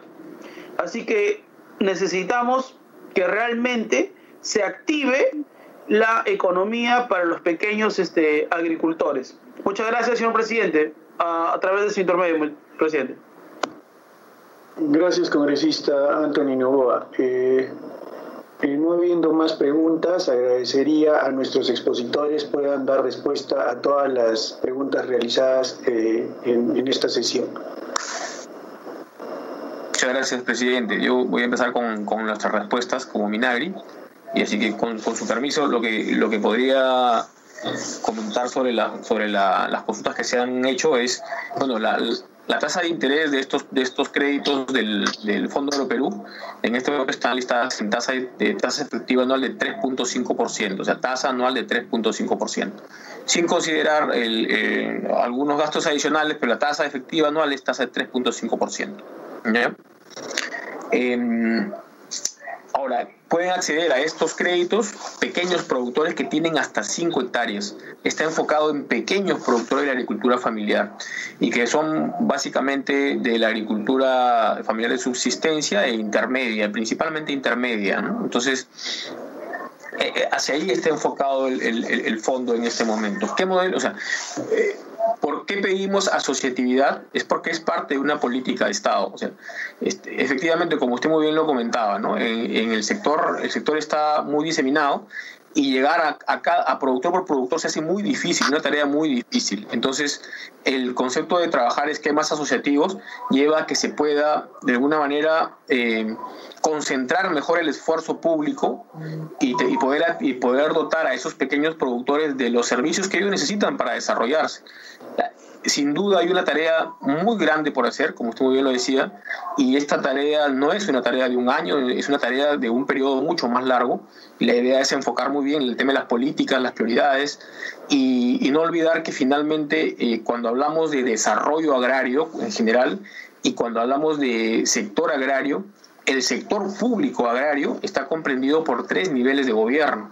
El gobierno nacional, a través del Ministerio de Agricultura y Riego, que es el que implementa las políticas de orden nacional y establece intervenciones a través de los diferentes programas y proyectos que tiene, ojo, para dotar de todo tipo de, servicios. y finalmente, cuando hablamos del sector agrario, hablamos de cuatro grandes conceptos para trabajar, su para trabajar en su desarrollo como tal. El primero que tiene que ver con institucionalidad. Si no fortalecemos la parte institucionalidad, que es lo que está haciendo esta, se viene haciendo siempre con regularidad, pero esta gestión la está impulsando más y me refiero a tener un trabajo más cercano con los gobiernos regionales y con los gobiernos locales, eh, vamos a seguir haciendo ese trabajo, digamos, difuso que, que luego eh, no se concentra en, un mismo público y que busca darle soluciones a los pequeños productores agrarios. O sea, hoy estamos hablando acá de intervenciones del Minagri, pero también existen intervenciones de los gobiernos regionales. Los gobiernos regionales implementan proyectos productivos a nivel nacional, ya sea para infraestructura o para, o para desarrollo productivo. Los gobiernos regionales tienen una herramienta muy importante que son los Procompite. Esos Procompite permiten que los gobiernos regionales y gobiernos locales puedan destinar hasta el 10% de su presupuesto de inversión anual para hacer inversiones en pequeña agricultura organizada, en pequeños productores con planes de negocio más pequeñitos. Pero ¿cuánto se utiliza? Solamente utilizan 100 millones, eh, no llegan a 200 millones de soles al año, cuando el potencial de ese instrumento es de más de 1.500 millones de soles. Creo que ahí también tenemos, y el Ministerio está haciendo un impulso importante, trabajando con los gobiernos regionales, la posibilidad de darle una mayor alternativa de atención a través de estos instrumentos a los pequeños productores. Y para no, para no salirme a de las preguntas, es cuando se, cuando se habla de los montos mínimos y máximos de los créditos, eh, es el monto, el monto mínimo con el Fondo Agroperú es, hay tres niveles, hasta 10 mil soles, hay un segundo nivel de 10 mil uno hasta, hasta 20 mil y un tercer nivel de 20 mil uno hasta 30 mil. Para el nivel 1 de hasta 10 mil soles, eh, el, eh, va a depender básicamente del producto que el pequeño productor quiera, quiera desarrollar, que quiera hacer. El costo de producción de quinoa no es, no es el mismo costo de producción de papa, no es el mismo costo de producción de, de una hortaliza, de un frutal. Es, hay mucha diferencia en eso. Por eso es que existe esa diferencia entre niveles de financiamiento. Y, y lo mínimo que se financia con el Fondo de Perú es media hectárea, hasta 5 hectáreas. Desde media hectárea hasta 5 hectáreas. Nosotros hemos, por experiencia, puedo comentarle que hemos visto organizaciones, por ejemplo, de productores de banano pequeñitos que tienen media hectárea y participan muy bien en una, en una, en una cadena productiva. Eh, productores incluso, bueno, lo, de cacao, puede, café puede ser un poquito más grande necesariamente, pero hay productos donde pueden haber productores muy pequeños, incluso hasta, hasta de producción de fresas pequeñitos, que se organizan para producir fresas, flores incluso.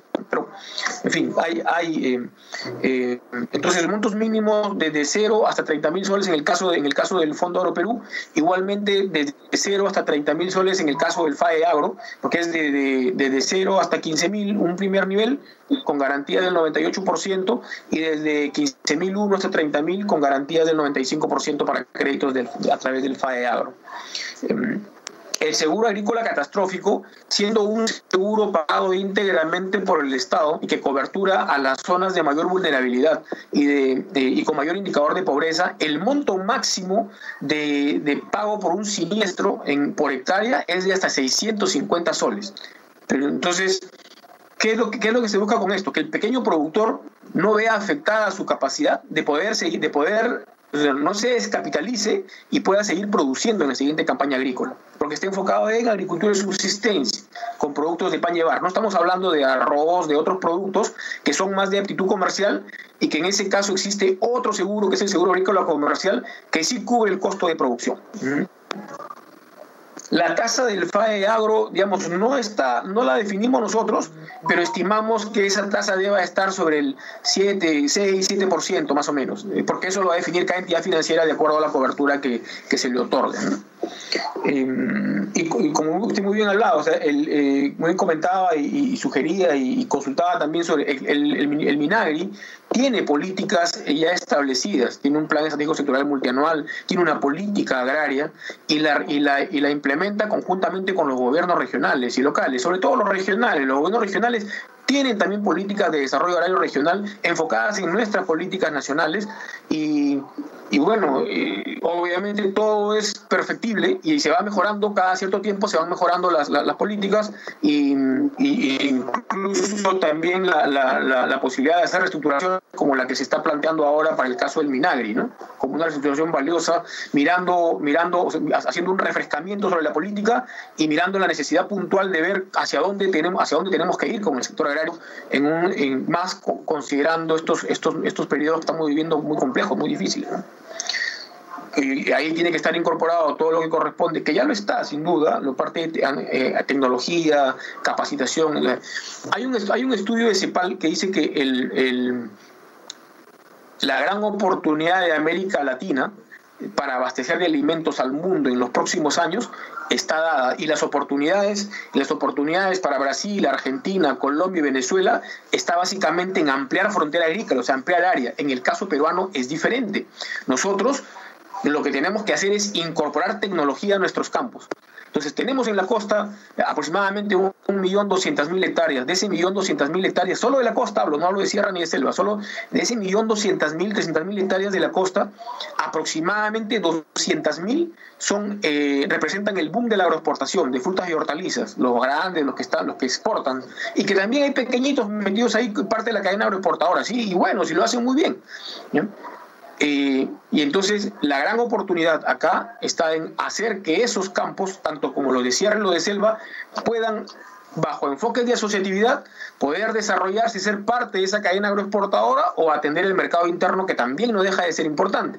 Por eso es que Agroideas cumple un rol fundamental en este proceso, porque Agroideas lo que hace es, lo que promueve es la asociatividad eh, la adopción de nuevas tecnologías a través de planes de negocio, adopción de tecnologías para compra de, equipamiento, maquinaria, asistencia técnica, eh, infraestructura, equipamiento post cosecha y también para que puedan contar con un gerente que les permita mirar, digamos, ir más allá de lo que, de lo que conocen del mercado. Porque eso se trata de conocer cómo funciona el negocio y cómo en el tiempo pueden ir pueden ir este, eh, digamos, saltando la intermediación y llegando en, mejor, en menor medida al mercado.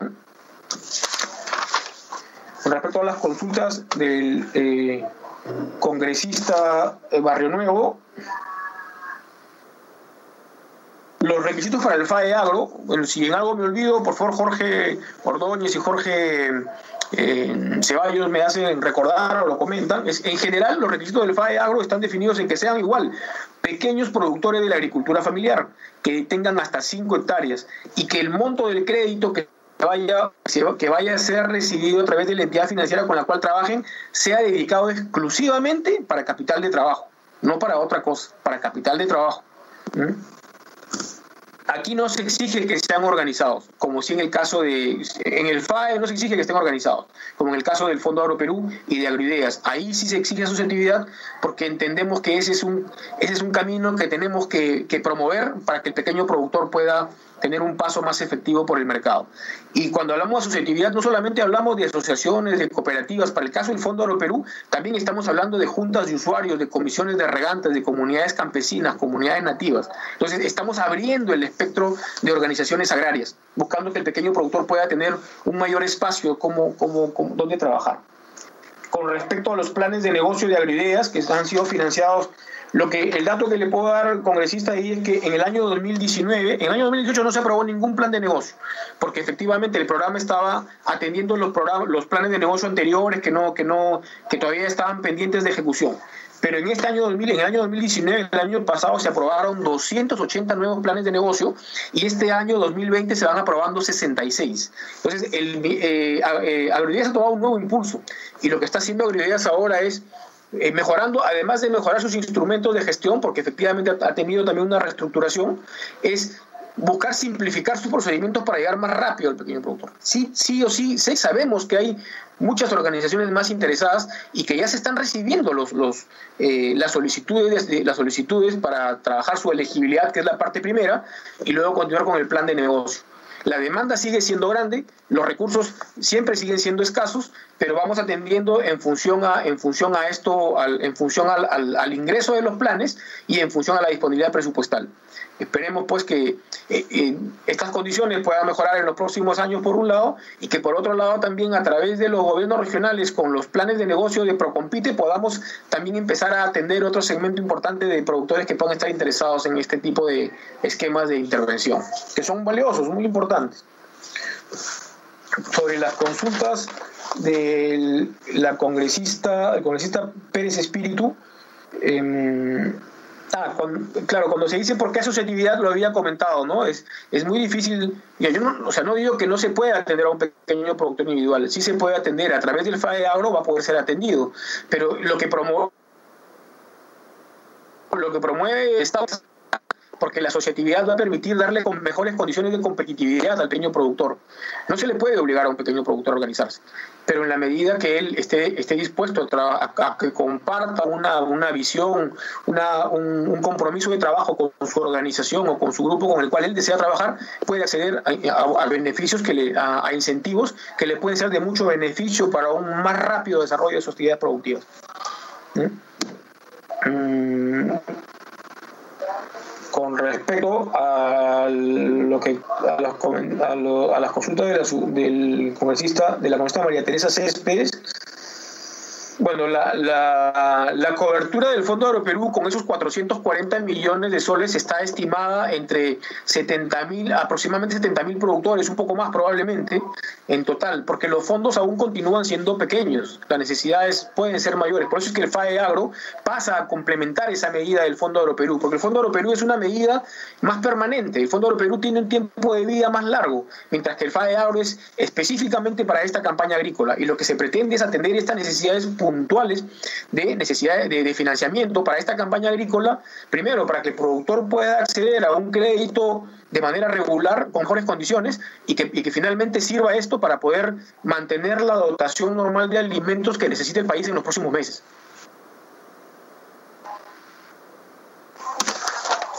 Con respecto al congresista Guamán Champi, ya, ok, ¿por qué beneficia?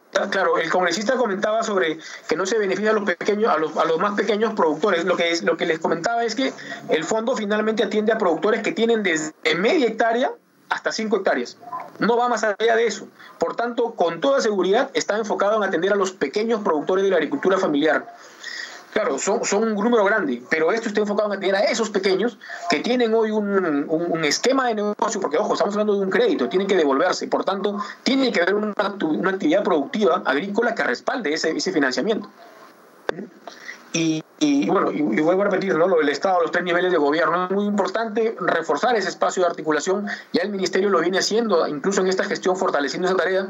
Antes de que se diera la pandemia, se, eh, el, mismo, el mismo equipo de alta dirección, acompañado de directores generales, iban a, se, se, fue a ocho regiones del país, siete regiones, perdón, del país, y a esas regiones establecieron planes de trabajo, digamos, regionales, eh, que hoy de alguna manera con esto que ha pasado se han, han, parado, han frenado un poco, pero continúan reuniones virtuales para darle seguimiento a esas actividades que habíamos, que se habían planteado. ¿no?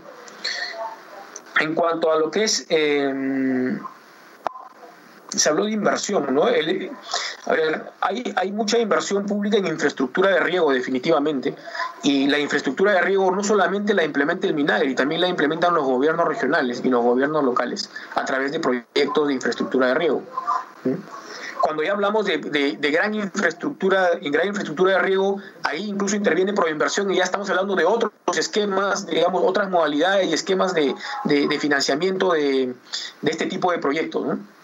Y eh, sobre lo, último que, convertó, que comentó el congresista Antonio Novoa, y sobre su consulta de, de las resoluciones de viceministerio 007 y 008, eh, no, es que, no es que se haya reducido en realidad el, eh, la inversión en, que, se ha planteado para los núcleos ejecutores, sino más bien se han complementado, porque con la resolución viceministerial 007 se aprobó 90 millones de soles para núcleos ejecutores y con la 008 se amplió 60 millones adicionales, sumando 150 millones. Y más bien lo que lo que me comentaban hace un momento es que adicionalmente se está trabajando un nuevo listado de, eh, de iniciativas para poder seguir trabajando en núcleos ejecutores para limpieza de canales, limpieza de canales, bocatomas, que van a ser de 305 millones adicionales que van a ir sumando estas necesidades que hay por generar empleo, empleo directo en el, sector agrario.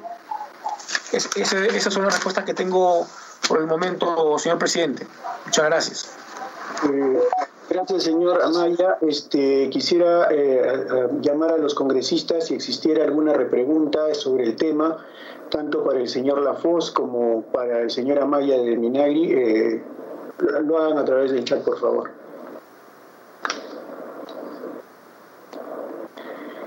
Eh, bien, creo que no hay más preguntas, este, pero yo sí tengo... Ah, perdón, sí. Señor presidente, si me disculpa, eh, Jorge Ceballos de la Dirección de Financiamiento y Seguro Agrario, quería complementar un poco la intervención de nuestro director general. Claro, creo que sí, adelante. Sí, eh, también se estaba comentando respecto a los plazos de los créditos, ¿no? Eh, estos programas de financiamiento directo que se otorga mediante el Fondo Agroperú, porque en realidad hay dos tipos de intervenciones que está haciendo el Minario. Uno son la parte de la cobertura de garantías por el Gobierno Nacional que se hace por el FAE Agro, y el producto que efectivamente llega hacia el pequeño productor como financiamiento, que son los créditos otorgados eh, con el Fondo Agroperú.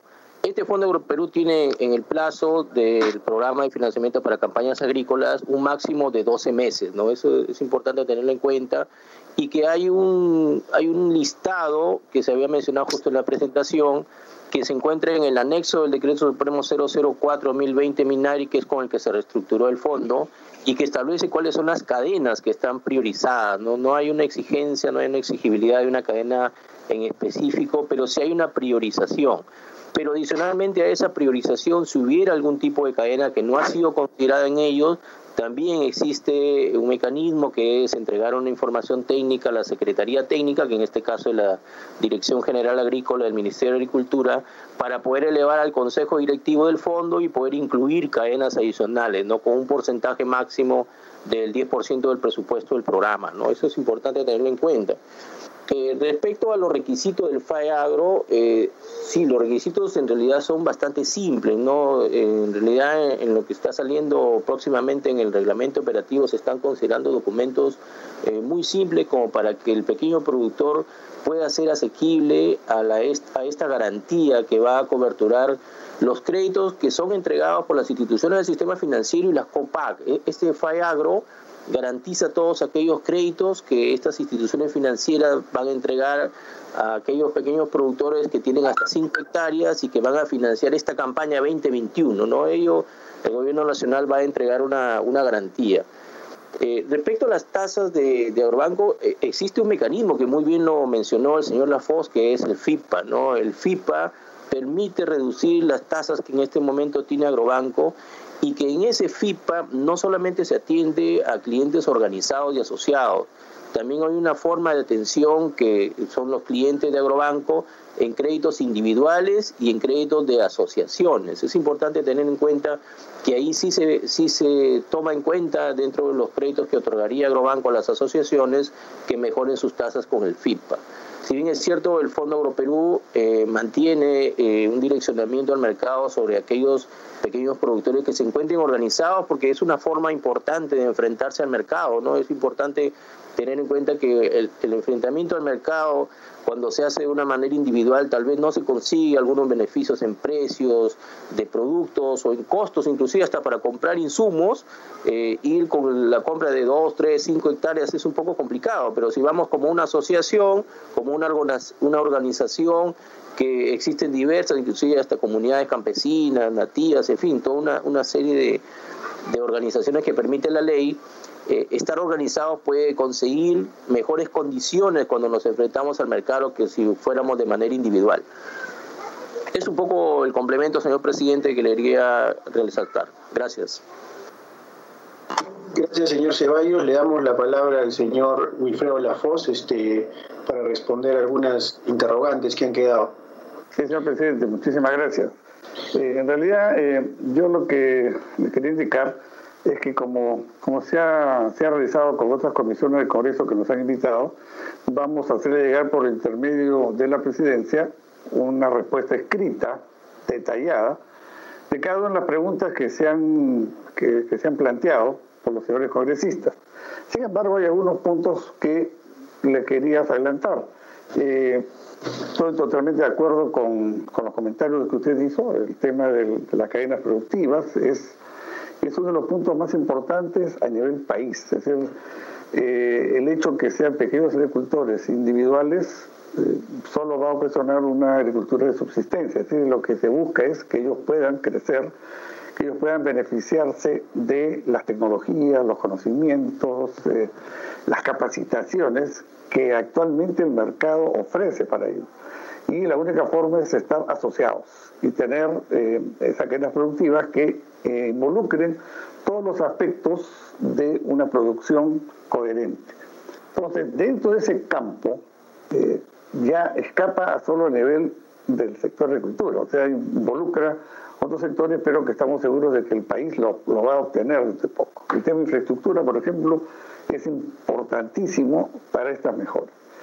Eh, es importante también destacar el, el, cómo nosotros, como entidad financiera, estamos apoyando esa política del Estado que es buscar la asociatividad. Efectivamente, eh, Agroperú sí exige que sean clientes asociados. En cambio, Agrobanco no es una exigencia, pero sí tiene unas tasas de interés diferenciadas. Es decir, eh, como se está trabajando con este apoyo de FIFA, eh, se puede hacer una diferencia entre un eh, productor que está en una asociación versus la tasa de interés que se le da a un productor que simplemente va en forma individual.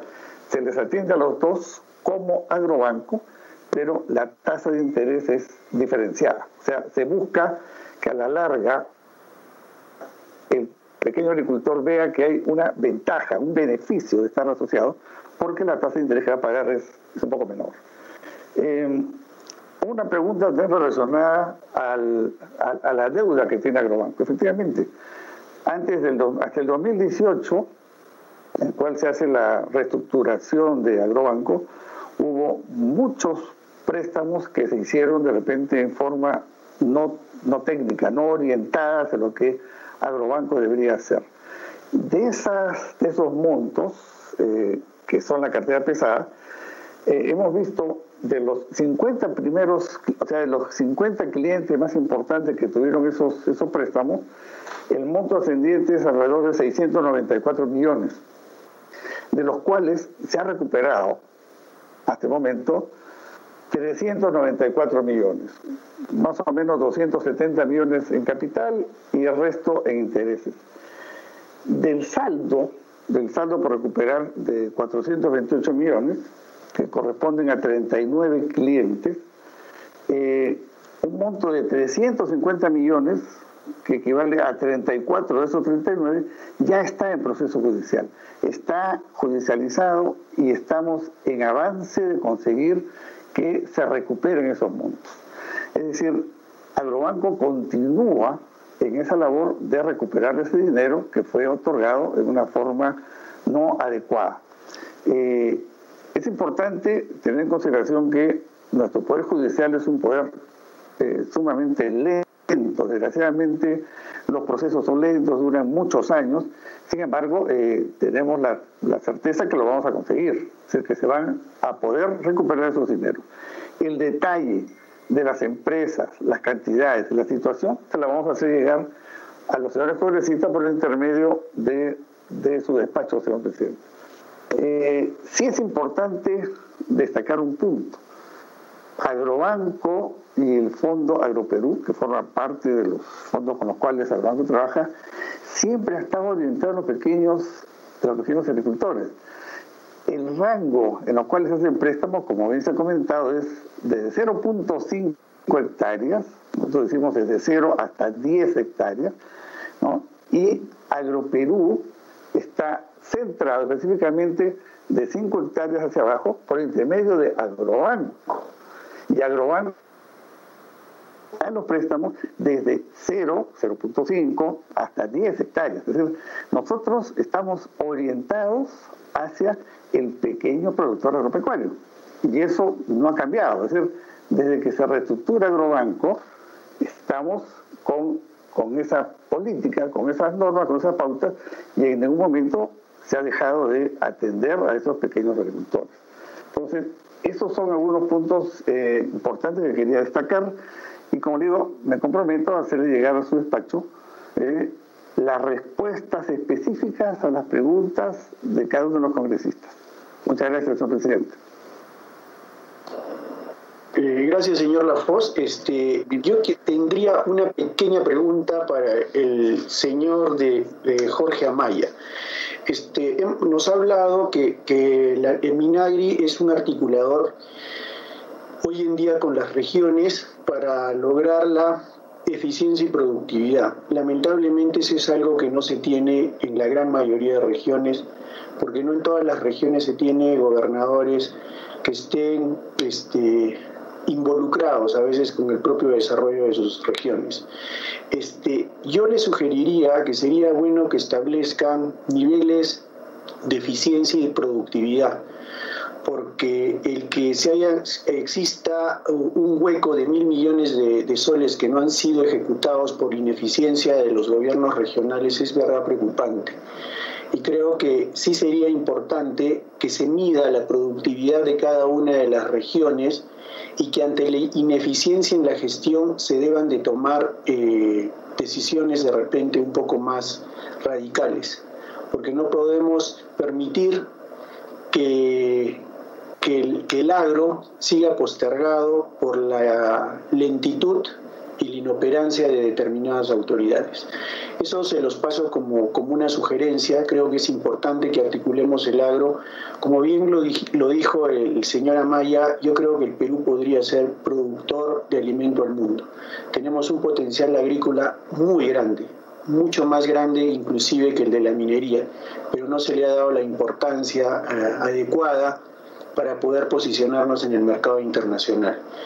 Chile con menos hectáreas de tierra fértil, eh, hoy en día este, es uno de los grandes productores de fruta en el mundo. Creo que el Perú podría fácilmente eh, poder eh, posicionarse de la misma manera. Así que quiero agradecerles este, a todos por su, por su visita el día de hoy, por haber venido el tiempo de, podernos explicar y detallar los planes tanto del Minagri como de Agrobanco. Quedamos a la espera de las respuestas eh, que nos va a hacer llegar el señor Lafos. Así que eh, si quisieran eh, decir algo más, este. Señor presidente. Ah, perdón, sí, sí, congresista Juan de Dios Champi, tiene la palabra. señor presidente, por intermedio de usted, quisiera hacer una réplica a los señores eh, funcionarios de Minagre, que realmente no ha dado la respuesta que le solicité en esta sesión. Yo, hay una preocupación grande. Yo represento a la región Cusco. La región Cusco tiene 16 provincias y 120 distritos y muchas comunidades. En estas comunidades que yo llegué a visitar, no hay pues, un hermano campesino que tiene más de 5 hectáreas de terreno. Solamente algunos tienen dos, algunos tienen uno. ¿Por qué? Porque se han distribuido con los hijos que tienen y como también ellos son parte de la agricultura, no tienen el, el, el, hectárea que está solicitando como un requisito más para sacar un préstamo. Ahora yo digo, si por hectárea es 3.500, un campesino que tiene 2, 3 hectáreas, ¿cuánto, deberá, ¿cuánto de capital se le está dando? Pero para ellos sí hay que ajustarles. A ellos sí hay que minimizarles. Pero a los grandes hay que darles a lo que ellos quieren. Por eso yo he preguntado y no me ha respondido. Dos, ¿qué requisitos necesitamos para sacar este préstamo a nuestros hermanos campesinos? Tampoco no nos ha dado esa respuesta. Porque ahorita en este momento, nuestros hermanos campesinos, algunos son iletrados, algunos ya saben manejar su celular, están escuchando en este momento qué requisitos necesitan para que ellos puedan hacer este tipo de préstamo. Tercero, creo que el, el Ejecutivo nuevamente está cometiendo un error, como se hicieron con los anteriores, dando facilidad a los grandes empresarios, a los grandes agricultores pero no, se, no nos preocupamos de los pequeños que en este COVID-19 no se han tenido comiendo hasta los, los tres meses que el decreto supremo ha dado el gobierno. Por eso yo pregunto y digo, ¿por qué nosotros no podemos darle esa prioridad a nuestros hermanos campesinos, a los pequeños? Por eso está quedando en este momento para mi persona como congresista y cuantos más los que están huyendo, estamos quedando muchas dudas que no hay, no hay cómo nos pueden explicar. Y por lo tanto, como representante de la región Cusco, le invitaría al señor funcionario de Minagre que vaya a visitar a la región Cusco, a las comunidades pequeñas que no tienen ese, ese monto de terreno que dice hectáreas, 5 hectáreas, 4 o 6 hectáreas. ¿Acaso los que se van a beneficiar van a ser los que tienen 15, 20, 30 hectáreas? Pero los que tienen 2, 3 hectáreas, ¿en qué queda? Quiere decir que no estamos apoyando a los pequeños agricultores, sino nos estamos dando la mirada a los grandes. Yo quisiera que realmente no cometamos el mismo error que se ha cometido con los anteriores funcionarios, con los anteriores ministros. Muchísimas gracias, señor presidente. Eh, gracias, señor eh, congresista Guamán Champi. Este, tienen la palabra para la repregunta los señores del Minagre. Gracias, presidente, por su intermedio. Eh, cuando, sí, para responder la, la, la consulta del congresista Champi, el, el monto, el monto de 3.800, 3.900 soles que está, que, que él ha considerado, entiendo que es un monto que está, es un monto que está registrado en una de las propuestas normativas que están, que están, que están, eh, que, ha, que ha sugerido, que ha comentado el Agrobanco hace un momento. El proyecto de ley no es necesariamente un monto definido por Minagri, ¿no? O sea, no, no está. para los créditos, por ejemplo, del Fondo Europeo, existe un monto de hasta 30.000 soles. O sea, hay tres niveles, de 1 hasta 10.000, de 10.000 1 hasta 20.000 y de 20.000 hasta 30.000. Y los requisitos para acceder al Fondo Europeo es, primero, eh, ser pequeño productor, tener hasta 5 hectáreas en, en, operación, hasta 5 hectáreas. O sea, yo tengo, puedo tener desde media hectárea hasta 5 hectáreas. Si ya tengo más de 5, ya no puedo acceder al fondo. No es para los que tienen más de 5. Entonces, eso en primer lugar. Segundo, el, cualquier productor que eh, teniendo esa, ese, ese requisito básico general y estando organizado puede presentarse a través de su comunidad nativa, comunidad campesina, asociación, cooperativa, junta de usuarios, comisiones de regantes y eh, a través de esta, de esta organización presentar el listado de las personas que quieren participar, acceder al fondo, para que el agrobanco pueda evaluarlos, pueda preevaluarlos. hace una preevaluación en el agrobanco. Así, recibe el listado con número de DNI, certifica que la organización existe, que, está, que está en funcionamiento, y contra eso hace una preevaluación, hace un filtro. Ve si el, ve si el pequeño productor que se ha presentado o el listado de personas que se han presentado, eh, cuál es su situación en, en las centrales de riesgo del sistema financiero. Y contra los que preaprueben, queden preaprobados, a cada uno se le debe luego construir un expediente de crédito. Por eso es que es necesario que exista la organización, porque a través de la organización es que se va a construir esos expedientes de crédito de cada uno de los pequeños productores. Porque, en, reitero nuevamente, o sea, en el caso del Fondo Europeo, los créditos son individuales, son para cada persona, pero se gestionan a través de su organización para poder hacer bloques de productores que puedan recibir asistencia técnica pagadas por ellos mismos, pero a través de su misma organización entonces cada productor debe presentar la copia de su DNI, la copia del DNI de su esposa o de, su cónyuge o, conviviente si corresponde, el, documento que acredite la propiedad o posesión del predio agrario que tiene, el firmar una solicitud de crédito dirigida al agrobanco, más dos documentos adicionales que son solicitudes de... Eh, y finalmente también sustentar el que está organizado, pero ya la organización presenta información de inscripción en registros públicos, su vigencia de poderes. Todo eso configura el expediente de financiamiento de, la, de los pequeños productores que lo van a hacer a través de su organización. Con respecto a la necesidad de trabajar con, con los gobiernos regionales, Sí, de hecho hay que darle un mayor impulso a ese trabajo eh, de toda, con toda seguridad, señor presidente. Y, y este, en el caso particular con el gobierno regional Cusco, eh, digamos, eh, tenemos una, un nivel de coordinación. Últimamente, al menos yo no he participado en alguna reunión con, con, con el director regional de Agricultura, pero lo conveniente sería, vamos a hacer, vamos a tomar contacto con él para comentarle las preocupaciones del congresista Champi y poder a través de él también empezar a tomar contacto con esas organizaciones que comenta el congresista y poder facilitar su paso por el Fondo Agroperú en la medida que cumplan también con los requisitos que están establecidos. Muchas gracias. Señor presidente, Luzmila, por favor. Muchísimas gracias. Luzmila Pérez. Gracias. Eh, Luzmila Pérez.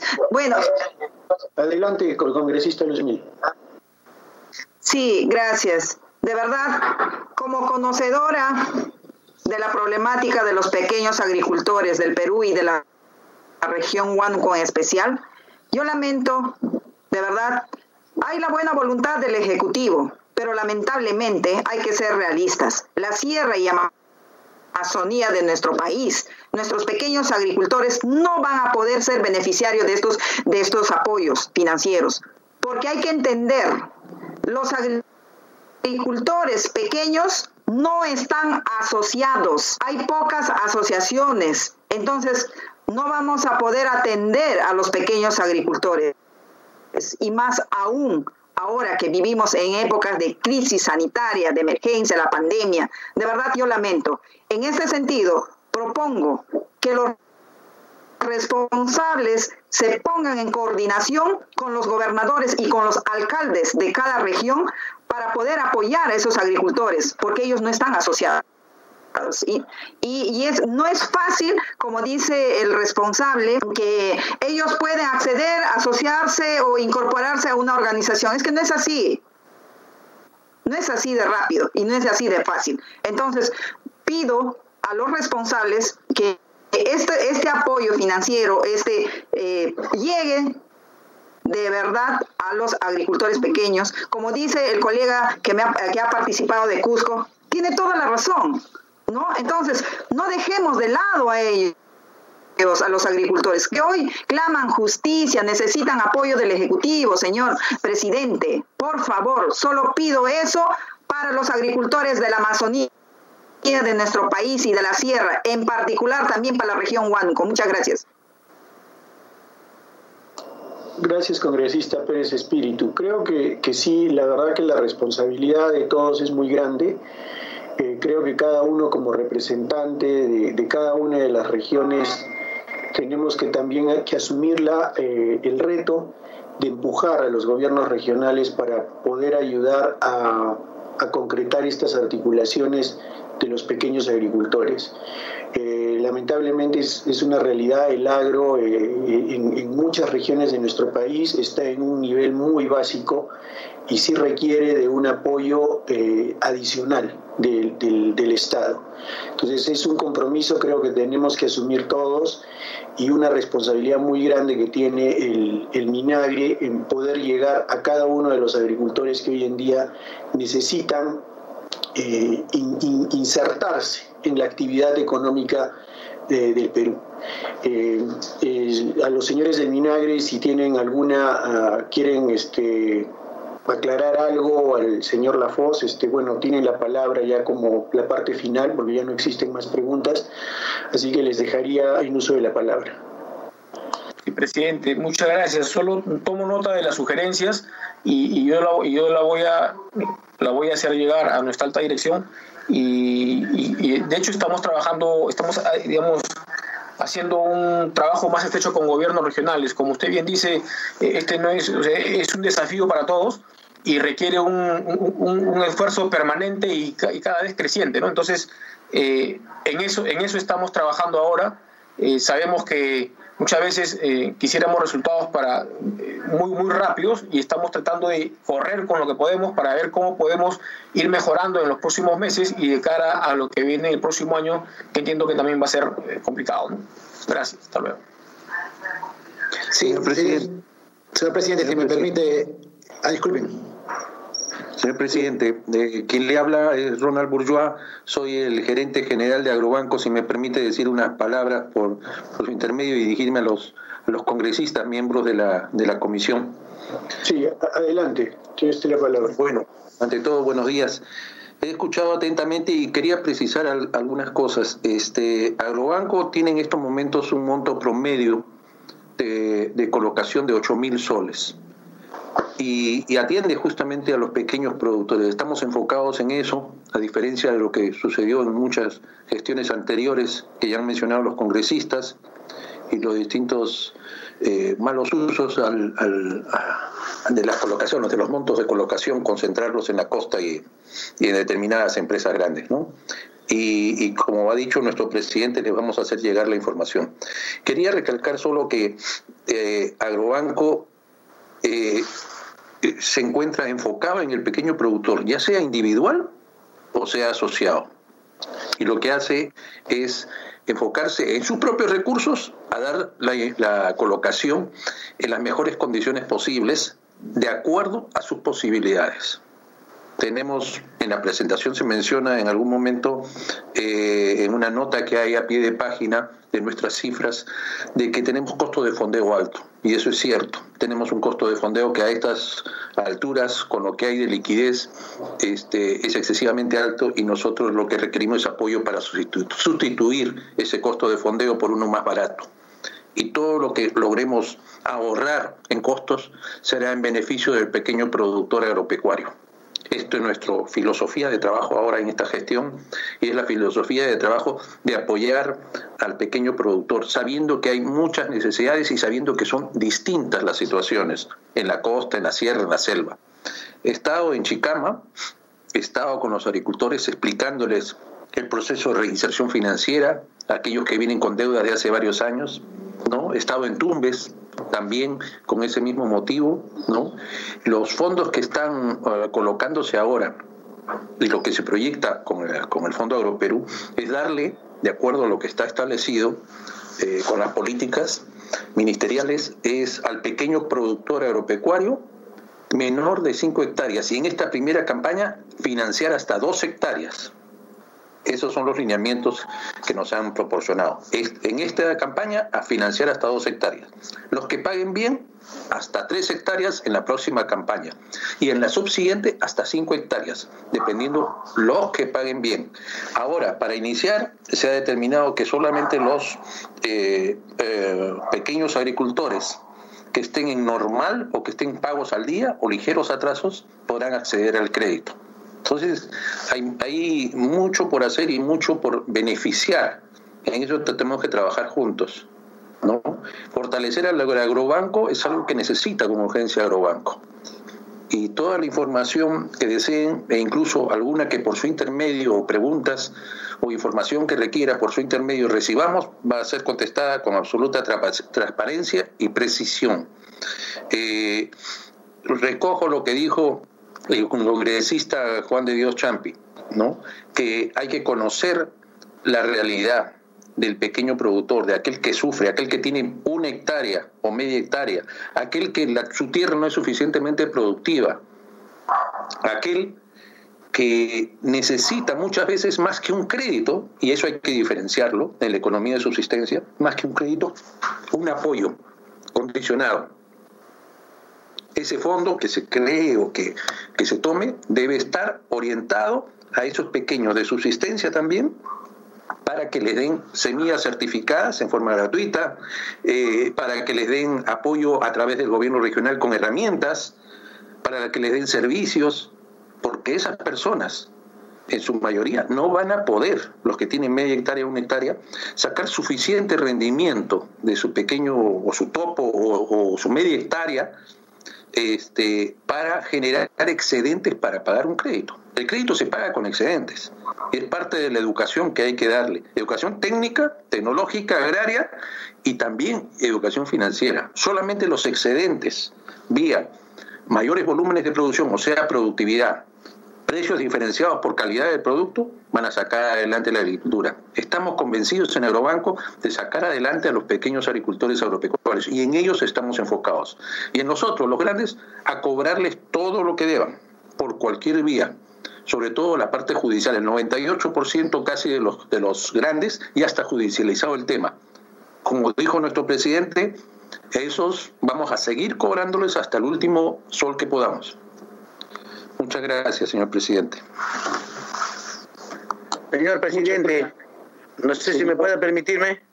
Sí, ya, eh, sí, para cerrar, señor Juan de, eh, congresista eh, Guamán Champi tiene la palabra. Y en primer lugar agradecerle al señor gerente eh, sobre este informe que nos hace alcanzar a cada congresista, no solamente a mi persona, sino también a todos los que estamos en, en esta sesión y a muchos también de nuestro a nivel nacional y a nivel regional. Pero lo que yo quiero es hacerle llegar un mensaje al señor gerente que en este momento acaba de decir de que las personas que realmente han sacado esos créditos, nuestros hermanos campesinos, muchos no lo han sabido invertir por falta de capacitación, por falta de orientación. Pero estos señores campesinos que deben eh, mil soles, dos mil soles, están haciendo todos los posibles para poder cancelar. Pero hay que ver de los grandes, de los grandes que deben cantidad al Estado, hay que tocarles también a ellos, pues, porque realmente, ¿qué va, qué va un funcionario a los campos? Van a los campos que te vamos a quitar tu ganado, que te vamos a quitar tu chacra, y al temor de eso el campesino hace un esfuerzo para cancelar las deudas que se ha hecho ese préstamo de ese año. Pero los, los grandes nunca han sido tocados. Por eso hago llamado al señor gerente que también toque a los grandes. Y ahora, como acaba de decir, hemos escuchado atentamente, no hay que dar solamente eh, un capital o un dinero a los hermanos campesinos, sino que también hay que educarles, hay que darles asistencia técnica, hay que apoyarles qué cosas necesitan. Nosotros quisiéramos que nuestros, nuestros eh, ingenieros agrónomos que vayan a visitar a las zonas, porque realmente hay muchos ingenieros que realmente no trabajan en su área, están trabajando en otras áreas que no les pertenece, que no son su función.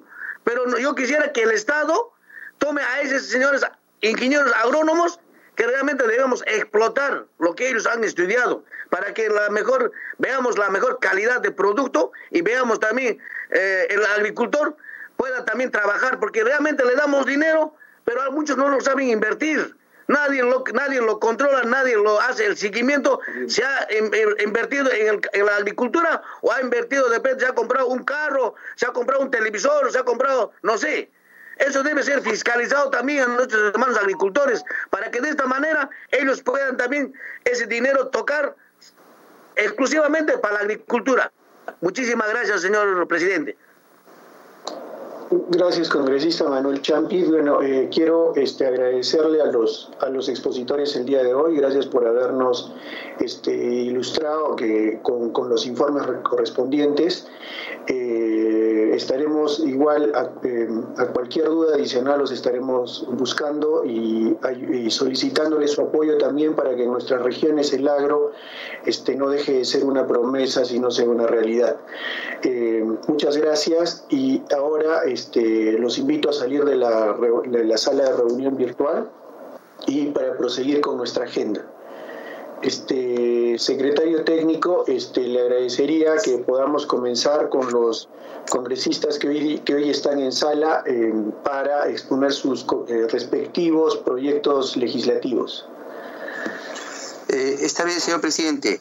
Eh, siempre tal como ha indicado, en realidad la exposición de los funcionarios del Minagri y el Agrobanco nos van a servir de sustento para presentar la próxima semana un dictamen sobre eh, la activación del sector agropecuario y el, sector del sector agropecuario y el caso de Agrobanco. ¿no? Creo que ha sido valiosa. En la semana nos reuniremos con ellos para presentarles a ustedes la próxima semana un dictamen que pueda ser eh, debatido a la luz de las informaciones y tomando como base los proyectos que han sido presentados y van a ser sustentados el día de hoy por los congresistas. Señor presidente, sobre eh, el proyecto sobre reactivación agraria y agrobanco, eh, tenemos la presentación, la sustentación del proyecto 5595 eh, presentado por el Grupo Parlamentario Frente Popular Agrícola FIA del Perú, FOREPAP, que propone la ley que declara de necesidad pública e interés nacional la implementación del Fondo Reactiva Perú para la pequeña agricultura familiar a cargo de la congresista María Céspedes Cárdenas. Tiene usted la palabra, congresista María Teresa. Adelante.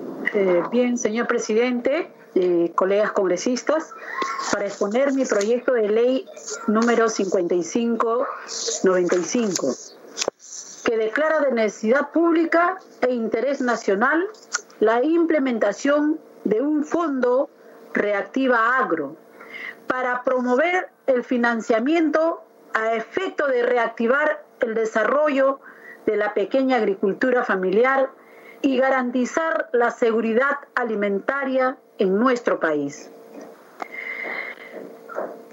Gracias, presidente, por brindarnos la oportunidad de presentar al país nuestra propuesta de promover la reactivación del desarrollo de la pequeña agricultura y pecuaria para garantizar la seguridad alimentaria en nuestro país. No es justo que muchos agricultores pierdan todo porque no lograron vender sus productos con normalidad por falta de transporte terrestre. Como señala el informe de Perspectiva Económica 2020 del Banco Mundial, se estima que la economía peruana caería en un menos 12% este año. Nuestro país sería uno de los más afectados en América Latina. Además, proyecta una reducción de los ingresos por persona cerca del 8%. ¿Cuál es nuestro objetivo? El objeto es declarar de necesidad nacional la implementación de un fondo reactiva agro equivalente al 8.8% del programa Reactiva Perú con las mismas garantías del gobierno nacional a efecto de promover la reactivación del desarrollo de la pequeña agricultura y pecuaria para garantizar la seguridad alimentaria en nuestro país.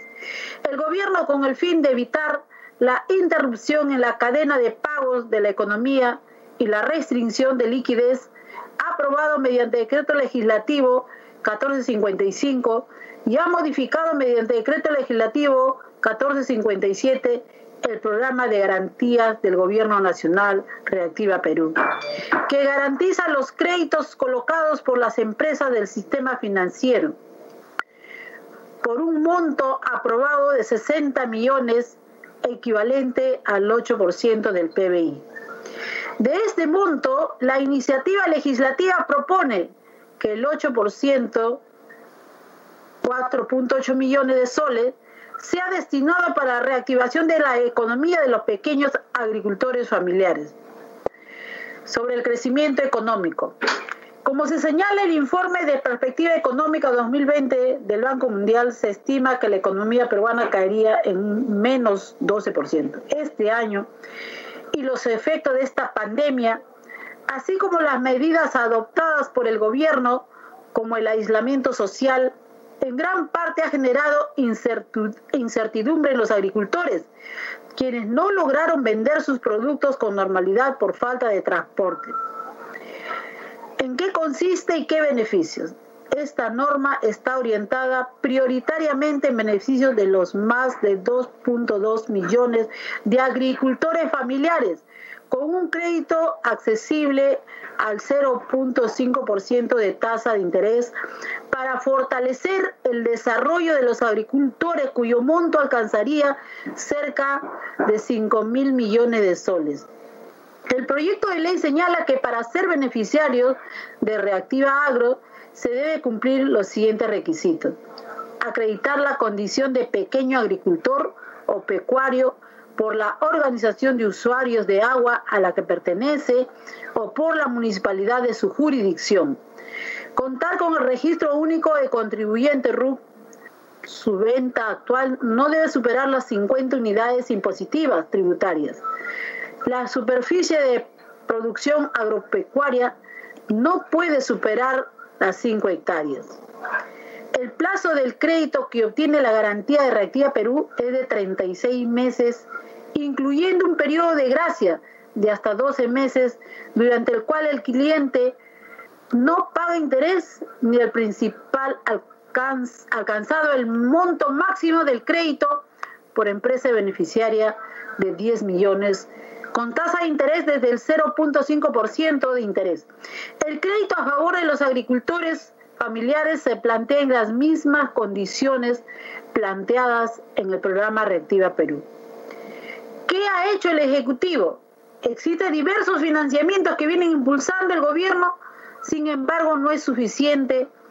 La prioridad de los agricultores es el otorgamiento de un crédito financiero para evitar la paralización de su actividad agropecuaria entre los financiamientos aprobados a favor de la agricultura, como el decreto de urgencia número 041-2020-PCM destinadas a reactivar la economía, apoyar a la comunidad organizada del sector agricultura y riego, mediante la transferencia de partidas presupuestales al Ministerio de Agricultura y Riego, por la suma de 150 millones de soles mediante la intervención de infraestructura social y productiva a través del núcleo ejecutorio. ¿Quién solicita? Diversos gremios agrarios han pedido la implementación de un fondo para la reactivación de la pequeña agricultura que les permita continuar con su actividad productiva a fin de garantizar la disponibilidad de alimentos a la población. Al respecto, la vocera de la bancada manifestó los manifestó, los pequeños agricultores son aquellos que garantizan la alimentación del más del 80% de los peruanos, más de la mitad de ellos se encuentran en riesgo de quiebra. Por ello, nuestra bancada está impulsando una ley para reactivar y dinamizar el desarrollo de la agricultura familiar y puedan acceder a un crédito financiero de cerca de 5 mil millones de soles. Costo de financiamiento. El costo de financiamiento será parte de los créditos aprobados mediante el decreto legislativo 1455 y decreto legislativo 1457 y será equivalente al 8%. Del financiamiento del programa Reactiva Perú, asegurar la continuidad en la cadena de pago ante el impacto del COVID-19. Esta norma está en concordancia con la política de Estado que busca promover el financiamiento para el desarrollo de la pequeña agricultura en nuestro país, con prioridad en aquellos que no accedan a préstamos financieros. Cabe mencionar que los principales beneficiados serían los pequeños agricultores familiares, que representan más del 2,2 millones en nuestro país. Pido a la Comisión de Economía, con la venia de nuestro presidente, que es este proyecto es de vital importancia para el apoyo a los agricultores que han sido golpeados por la pandemia del COVID-19. En nosotros está, ellos el día de hoy se encuentran entre los más vulnerables. Como decían, algunos ni siquiera les ha llegado el bono agrario. Muchas gracias, señor presidente. Gracias, congresista María Teresa Céspedes. Eh, un buen proyecto eh, que hay que impulsar. Este, señor secretario, este, le agradecería que me pueda ayudar con eh, presentar al siguiente ponente de congresista del proyecto legislativo. sí, señor presidente, gracias. señor presidente, se encuentra en sala el congresista Javier Mendoza Marquina.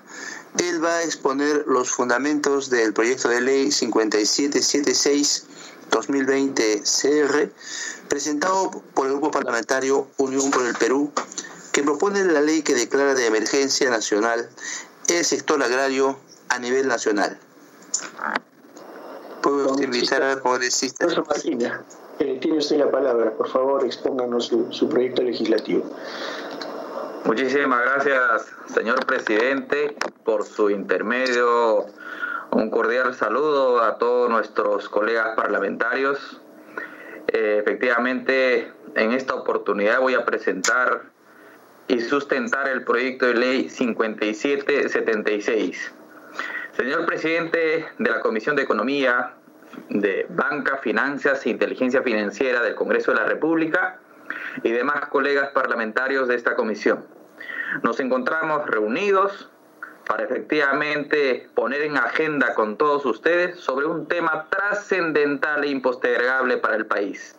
La realidad de la actividad agraria en el Perú y la propuesta legislativa de declaración de emergencia del sector agrario a nivel nacional, para cual empezaré manifestando los principales argumentos que justifican este proyecto.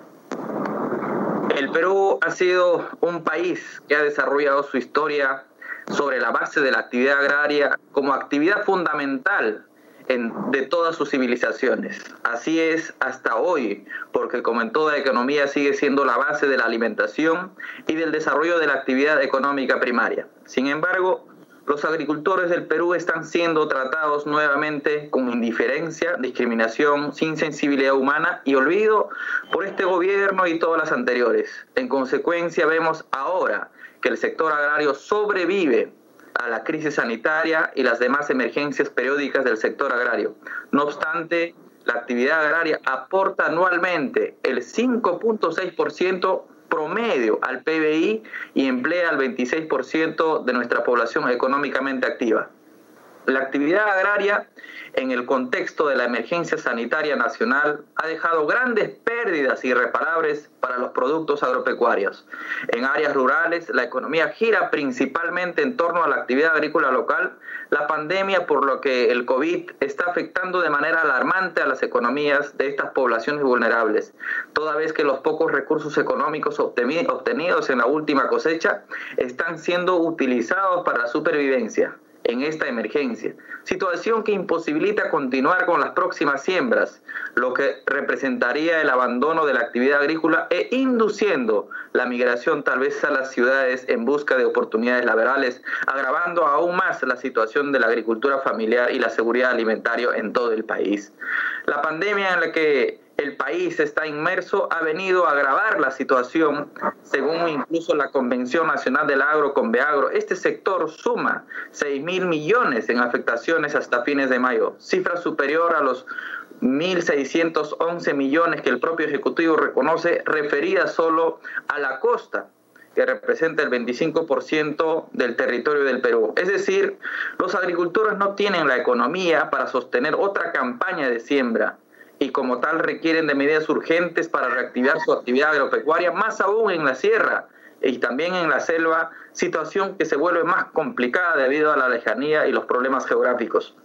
El problema agrario, señor presidente, no solo está dando en este contexto de pandemia, sino es algo que arrastramos siempre y este Congreso debe hacer concretamente algo para cambiar esta realidad los problemas principales que afectan al sector agrario, principalmente a los pequeños agricultores y que ameritan su urgente intervención o atención, viene a ser el bajo presupuesto asignado a la actividad agraria, la insuficiente infraestructura para el desarrollo sostenible del agro, la escasez del agua en la agricultura, limitado acceso al crédito para los micro y pequeños productores, limitado mercado para la venta de los productos nacionales y la, y la agricultura familiar.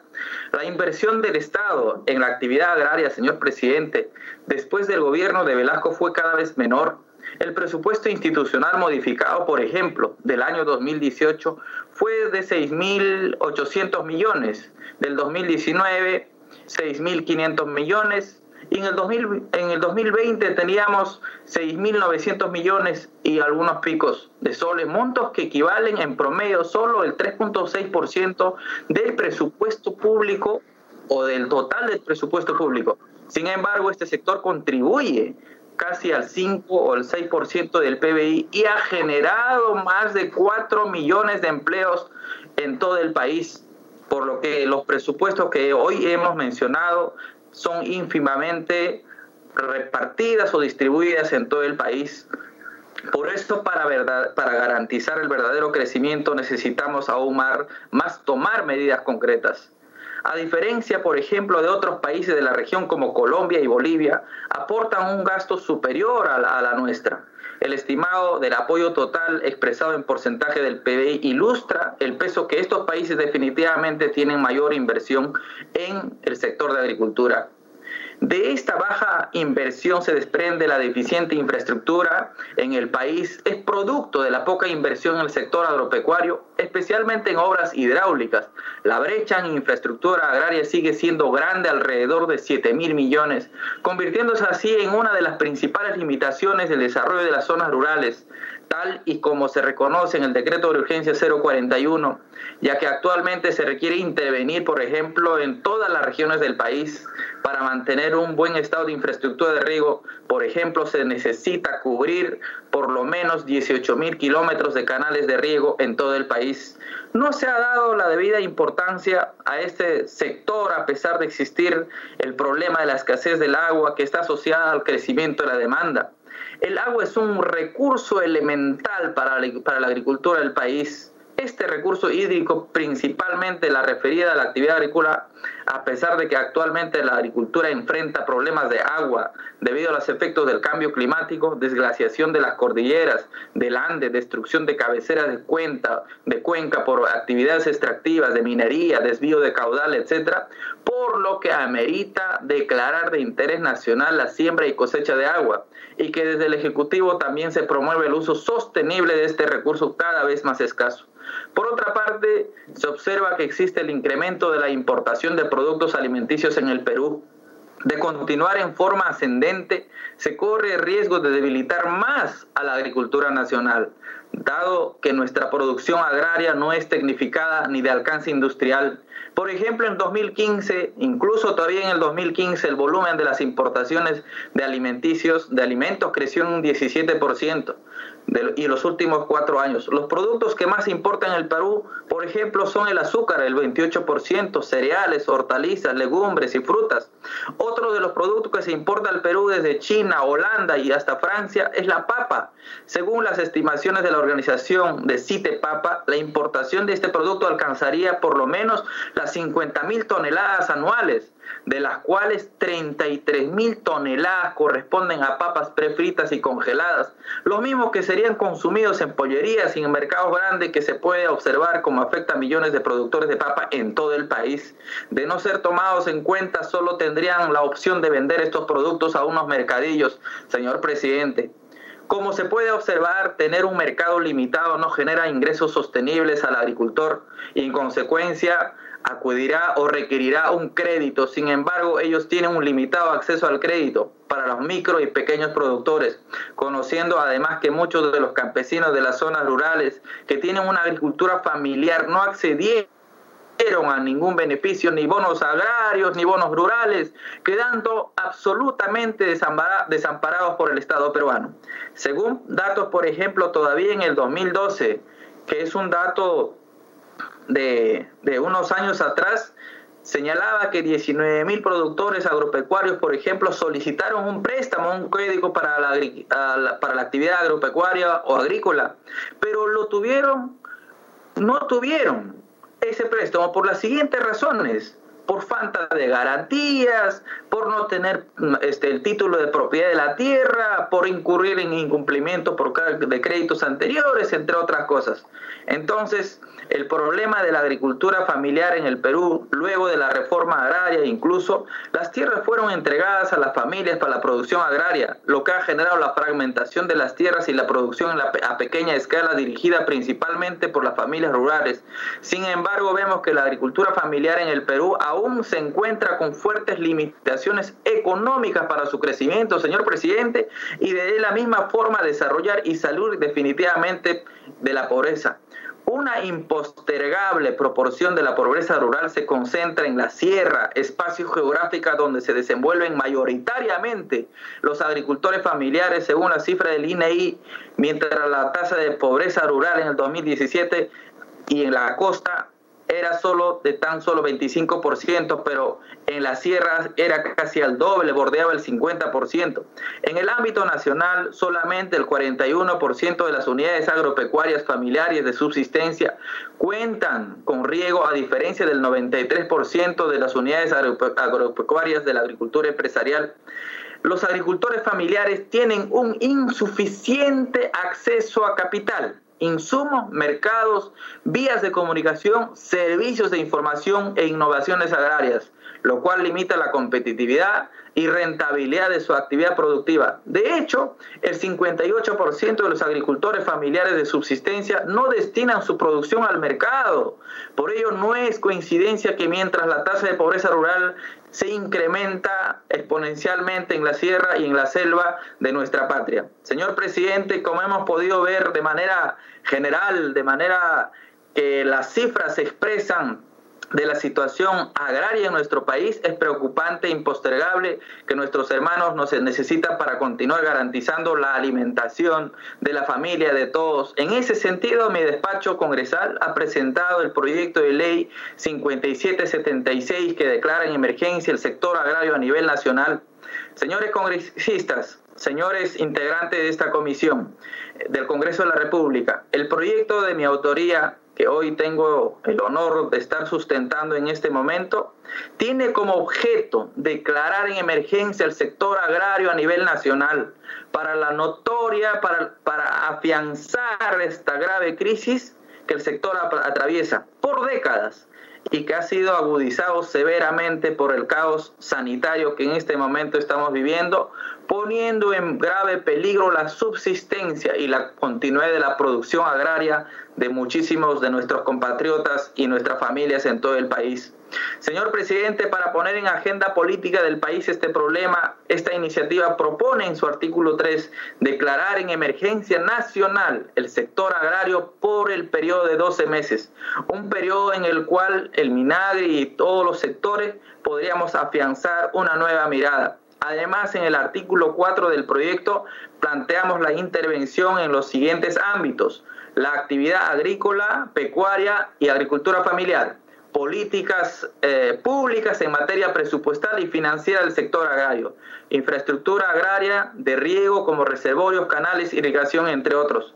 Asimismo, en el artículo 5 planteamos medidas que puedan reactivar el agro durante el periodo de emergencia en la que deberá realizarse obligatoriamente con medidas que puedan dar solución de forma integral. Yo quisiera resaltar aquí, señor presidente, que nosotros veamos al problema y su solución de manera integral. Sé que allí hay diferentes aristas para dar propuestas concretas. Por eso planteo, incluso en la propuesta de, esta propuesta de ley, en el artículo 5, estamos planteando el incremento del presupuesto público del sector agrario de manera progresiva, incluso hasta el 5% del PBI la priorización y promoción de la siembra y cosecha de agua, la reforma integral del seguro agrario que hace un momento hemos ido viendo, incluso la reforma integral del Banco Agrario, incluso los gerentes, los directivos han señalado que tienen múltiples limitaciones y esta sería una gran oportunidad para el país de darle una mirada y una reforma integral para que haya una verdadera universalización del acceso al crédito a todos nuestros compatriotas y hermanos agrarios en todo el país. Además de que los gobiernos locales puedan asignar un recurso por lo menos del 5% de sus, de sus recursos al sector agrario.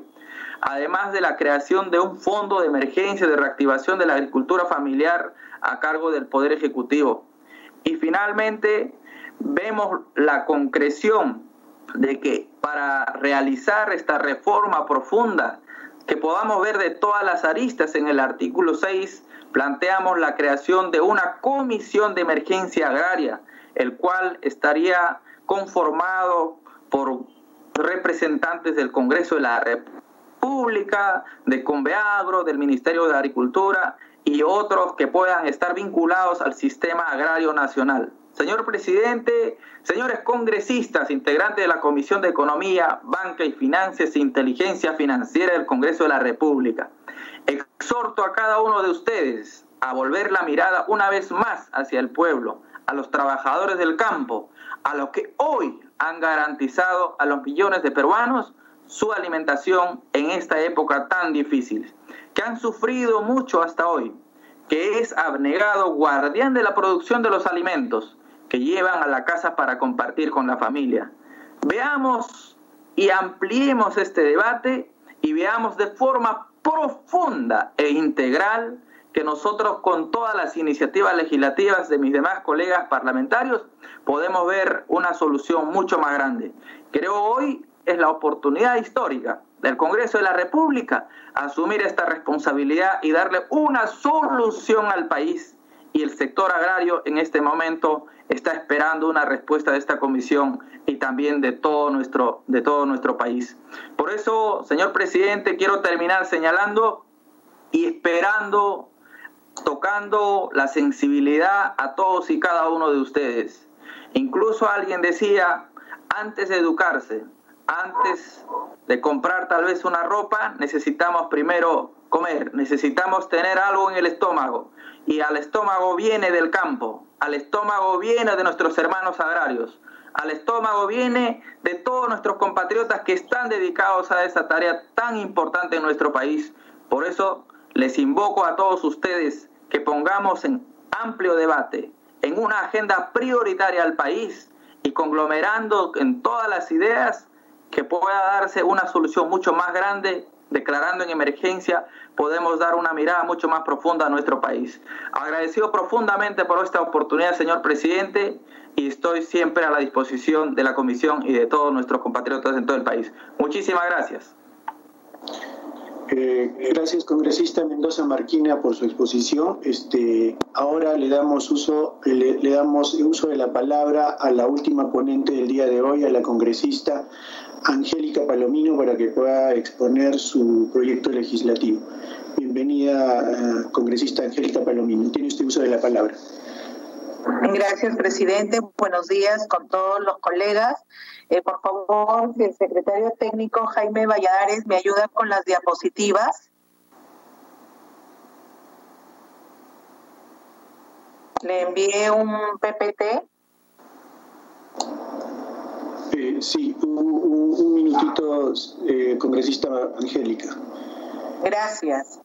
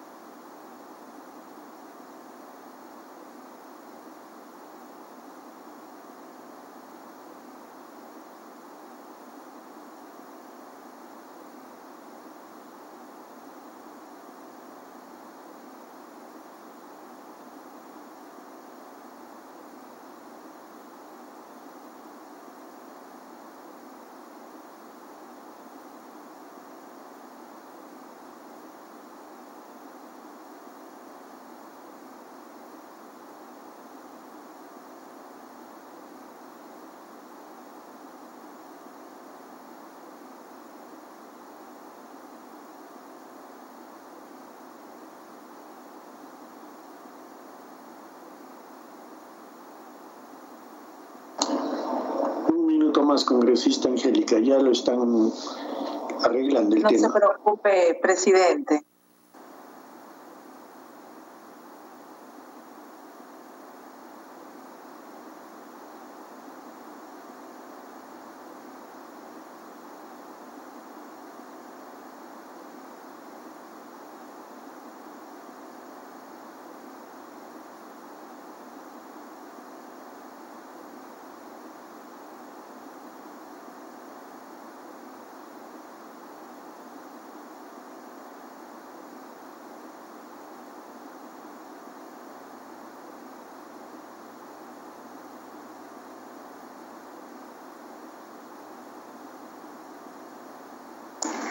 El congresista Angélica Palomino ya puede ver su presentación, puede iniciarla, por favor. Muchas gracias. Eh, bien, quiero empezar exponiendo mi proyecto de ley con una pequeña reseña sobre lo que está viviendo el agro. En la primera, eh, en la pantalla estamos viendo eh, el proyecto de ley 5232 2020, Congreso de la República, ley que promueve el aseguramiento del financiamiento al pequeño agricultor a tasa de interés igual a cero a fin de atenuar los efectos del COVID-19 a través del fortalecimiento de Agrobanco. Siguiente diapositiva. Ya. Eh, vamos a, este proyecto tiene que ver con la pequeña y mediana agricultura y agricultura familiar. En nuestro país existen más de 2 millones de pequeños productores que tienen en propiedad casi 3 millones 600 mil hectáreas, es a la que denominamos agricultura familiar. Siguiente diapositiva, por favor. Aquí podemos ver que el 67% del total de las hectáreas cultivadas de los pequeños productores es destinada a la venta principalmente a los mercados locales y al mercado de Lima. También quiero compartir el diario Gestión en la parte de economía. Eh, nos habla del el agro rural, que el 80% de los alimentos del país proviene de la agricultura familiar. El destino principal de la producción de estos pequeños productores es el mercado local. Son casi 2 millones de hectáreas las que se encuentran con cultivos como mango, limón, papa, arroz y maíz principalmente el 80% de los, de los alimentos del país provienen de la agricultura familiar. Siguiente diapositiva, por favor.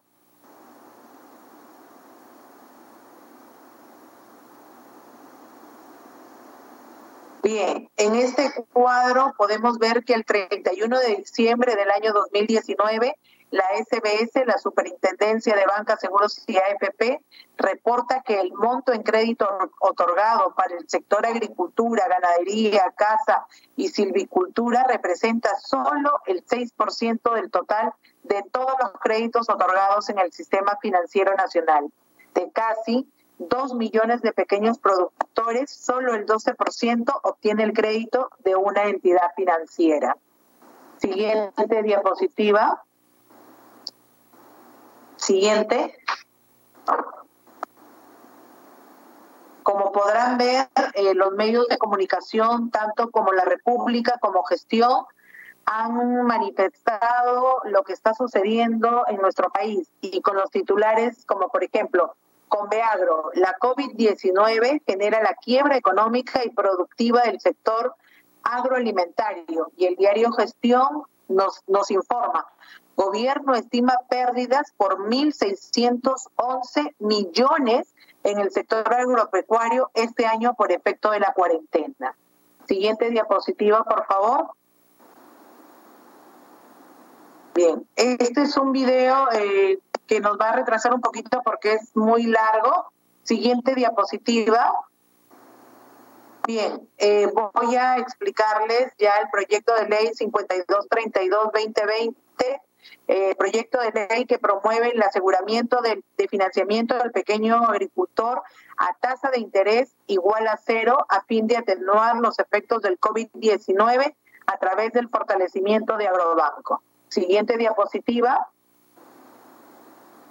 Bien, el objetivo de mi proyecto de ley es, la presente ley tiene como objetivo asegurar el financiamiento al pequeño agricultor agropecuario a tasa de interés igual a cero a fin de atenuar los efectos de la pandemia COVID-19, así como fortalecer patrimonialmente al, al Banco Agropecuario Agrobanco. Siguiente diapositiva, por favor. Bien, ¿qué proponemos con el proyecto de ley? Exactamente estamos proponiendo tres puntos. Primero, justicia financiera, donde le vamos a dar una línea de crédito con interés cero a los pequeños y medianos agricultores y ganaderos. Segundo, un salvataje agrario, la compra de la deuda de los pequeños y medianos agricultores y en cobranza judicial con la banca comercial. Tercero, pedimos el fortalecimiento de Agrobanco, es decir, una transferencia de 440 millones a favor del Banco Agropecuario Agrobanco para crédito y compra de deuda. Siguiente diapositiva.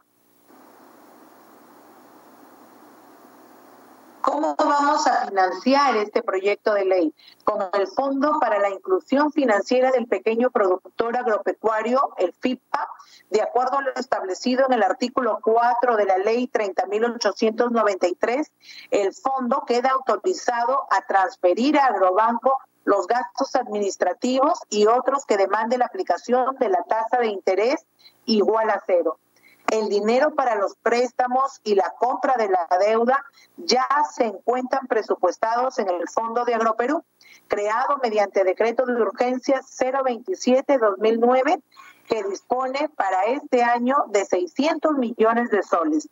Eso quiere decir, colegas, que no, no vamos nosotros a pedir un dinero adicional, sino que esto ya, ya ha venido ya ha venido asegurado mediante el decreto de urgencia 027. Son 600 millones que ya han sido transferidos a Agroperú y que de los cuales nosotros estamos pidiendo 440 millones para los agricultores que tengan de una hectárea a 10 hectáreas. Estos pequeñitos que muy pocos, eh, muy pocos gobiernos eh, han volteado la mirada hacia ellos y que en este momento son los que más necesitan. Siguiente diapositiva, por favor.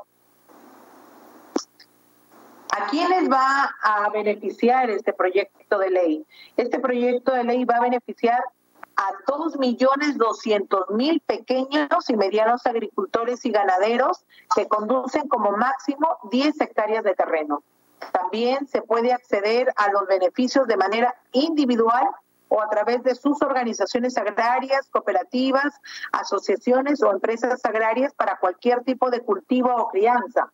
También a los cultivos como el arroz, maíz, limón, mango, café, banano, algodón y cualquier otro cultivo pueden ser financiados y, para los ganaderos de caprino, vacuno, alpaca y otras crianzas.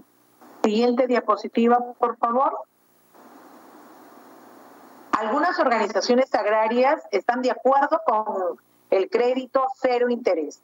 Siguiente diapositiva. Bien, eh, como podrán ver en pantalla, la, la señora Elisa Chaparro, presidenta de la Asociación Provincial de Mujeres Guarmincuna, es una de las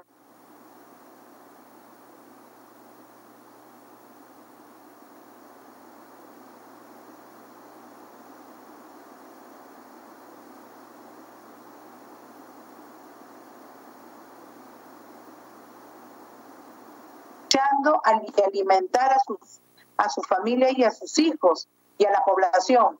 Manifiesta textualmente, pedimos un precio justo para nuestros productos. Ahora el esfuerzo de toda nuestra familia al trabajar la tierra es solo para sobrevivir. Los intermediarios nos han pagado el precio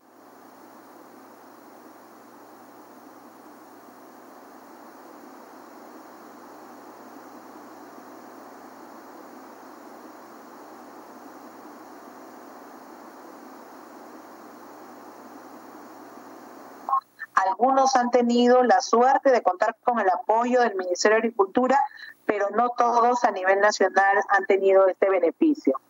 Siguiente diapositiva, por favor. Bien, esto del crédito cero interés no es un tema solamente del Perú. El diario La República nos, nos informa que en Chile eh, se han otorgado créditos para empresas afectadas por COVID-19, tendrán tasa de interés en torno al 0%. El presidente de Chile eh, nos comunica que el programa de crédito para la reactivación en Chile tendrá la tasa de interés cero. Eso quiere decir que si en Chile se puede hacer, debemos ver la, la, forma como en nuestro país también podamos apoyar a nuestros pequeños agricultores con este proyecto de ley de tasa de interés cero. Siguiente diapositiva, por favor. Bien, eso, eso es todo lo que quiero manifestarles, colegas, y quiero incidir mucho en la importancia de este proyecto de ley. Todos, todos sabemos que agrorural y, y, la, y los bancos han apoyado aquellas empresas que tienen de 50, 100 y 1000 hectáreas. El tema del apoyo a nuestros pequeños agricultores de una hectárea a 10 hectáreas no es muy común en nuestro país, pero como Congreso debemos voltear la mirada y apoyarlos porque ahora ellos lo necesitan, así como, así como los, los sectores eh, textiles, los sectores de producción, el sector agricultura ha sido también golpeado. Si bien es cierto, ellos no han dejado, no han parado en su trabajo, nos han alimentado durante toda esta cuarentena, ahora nos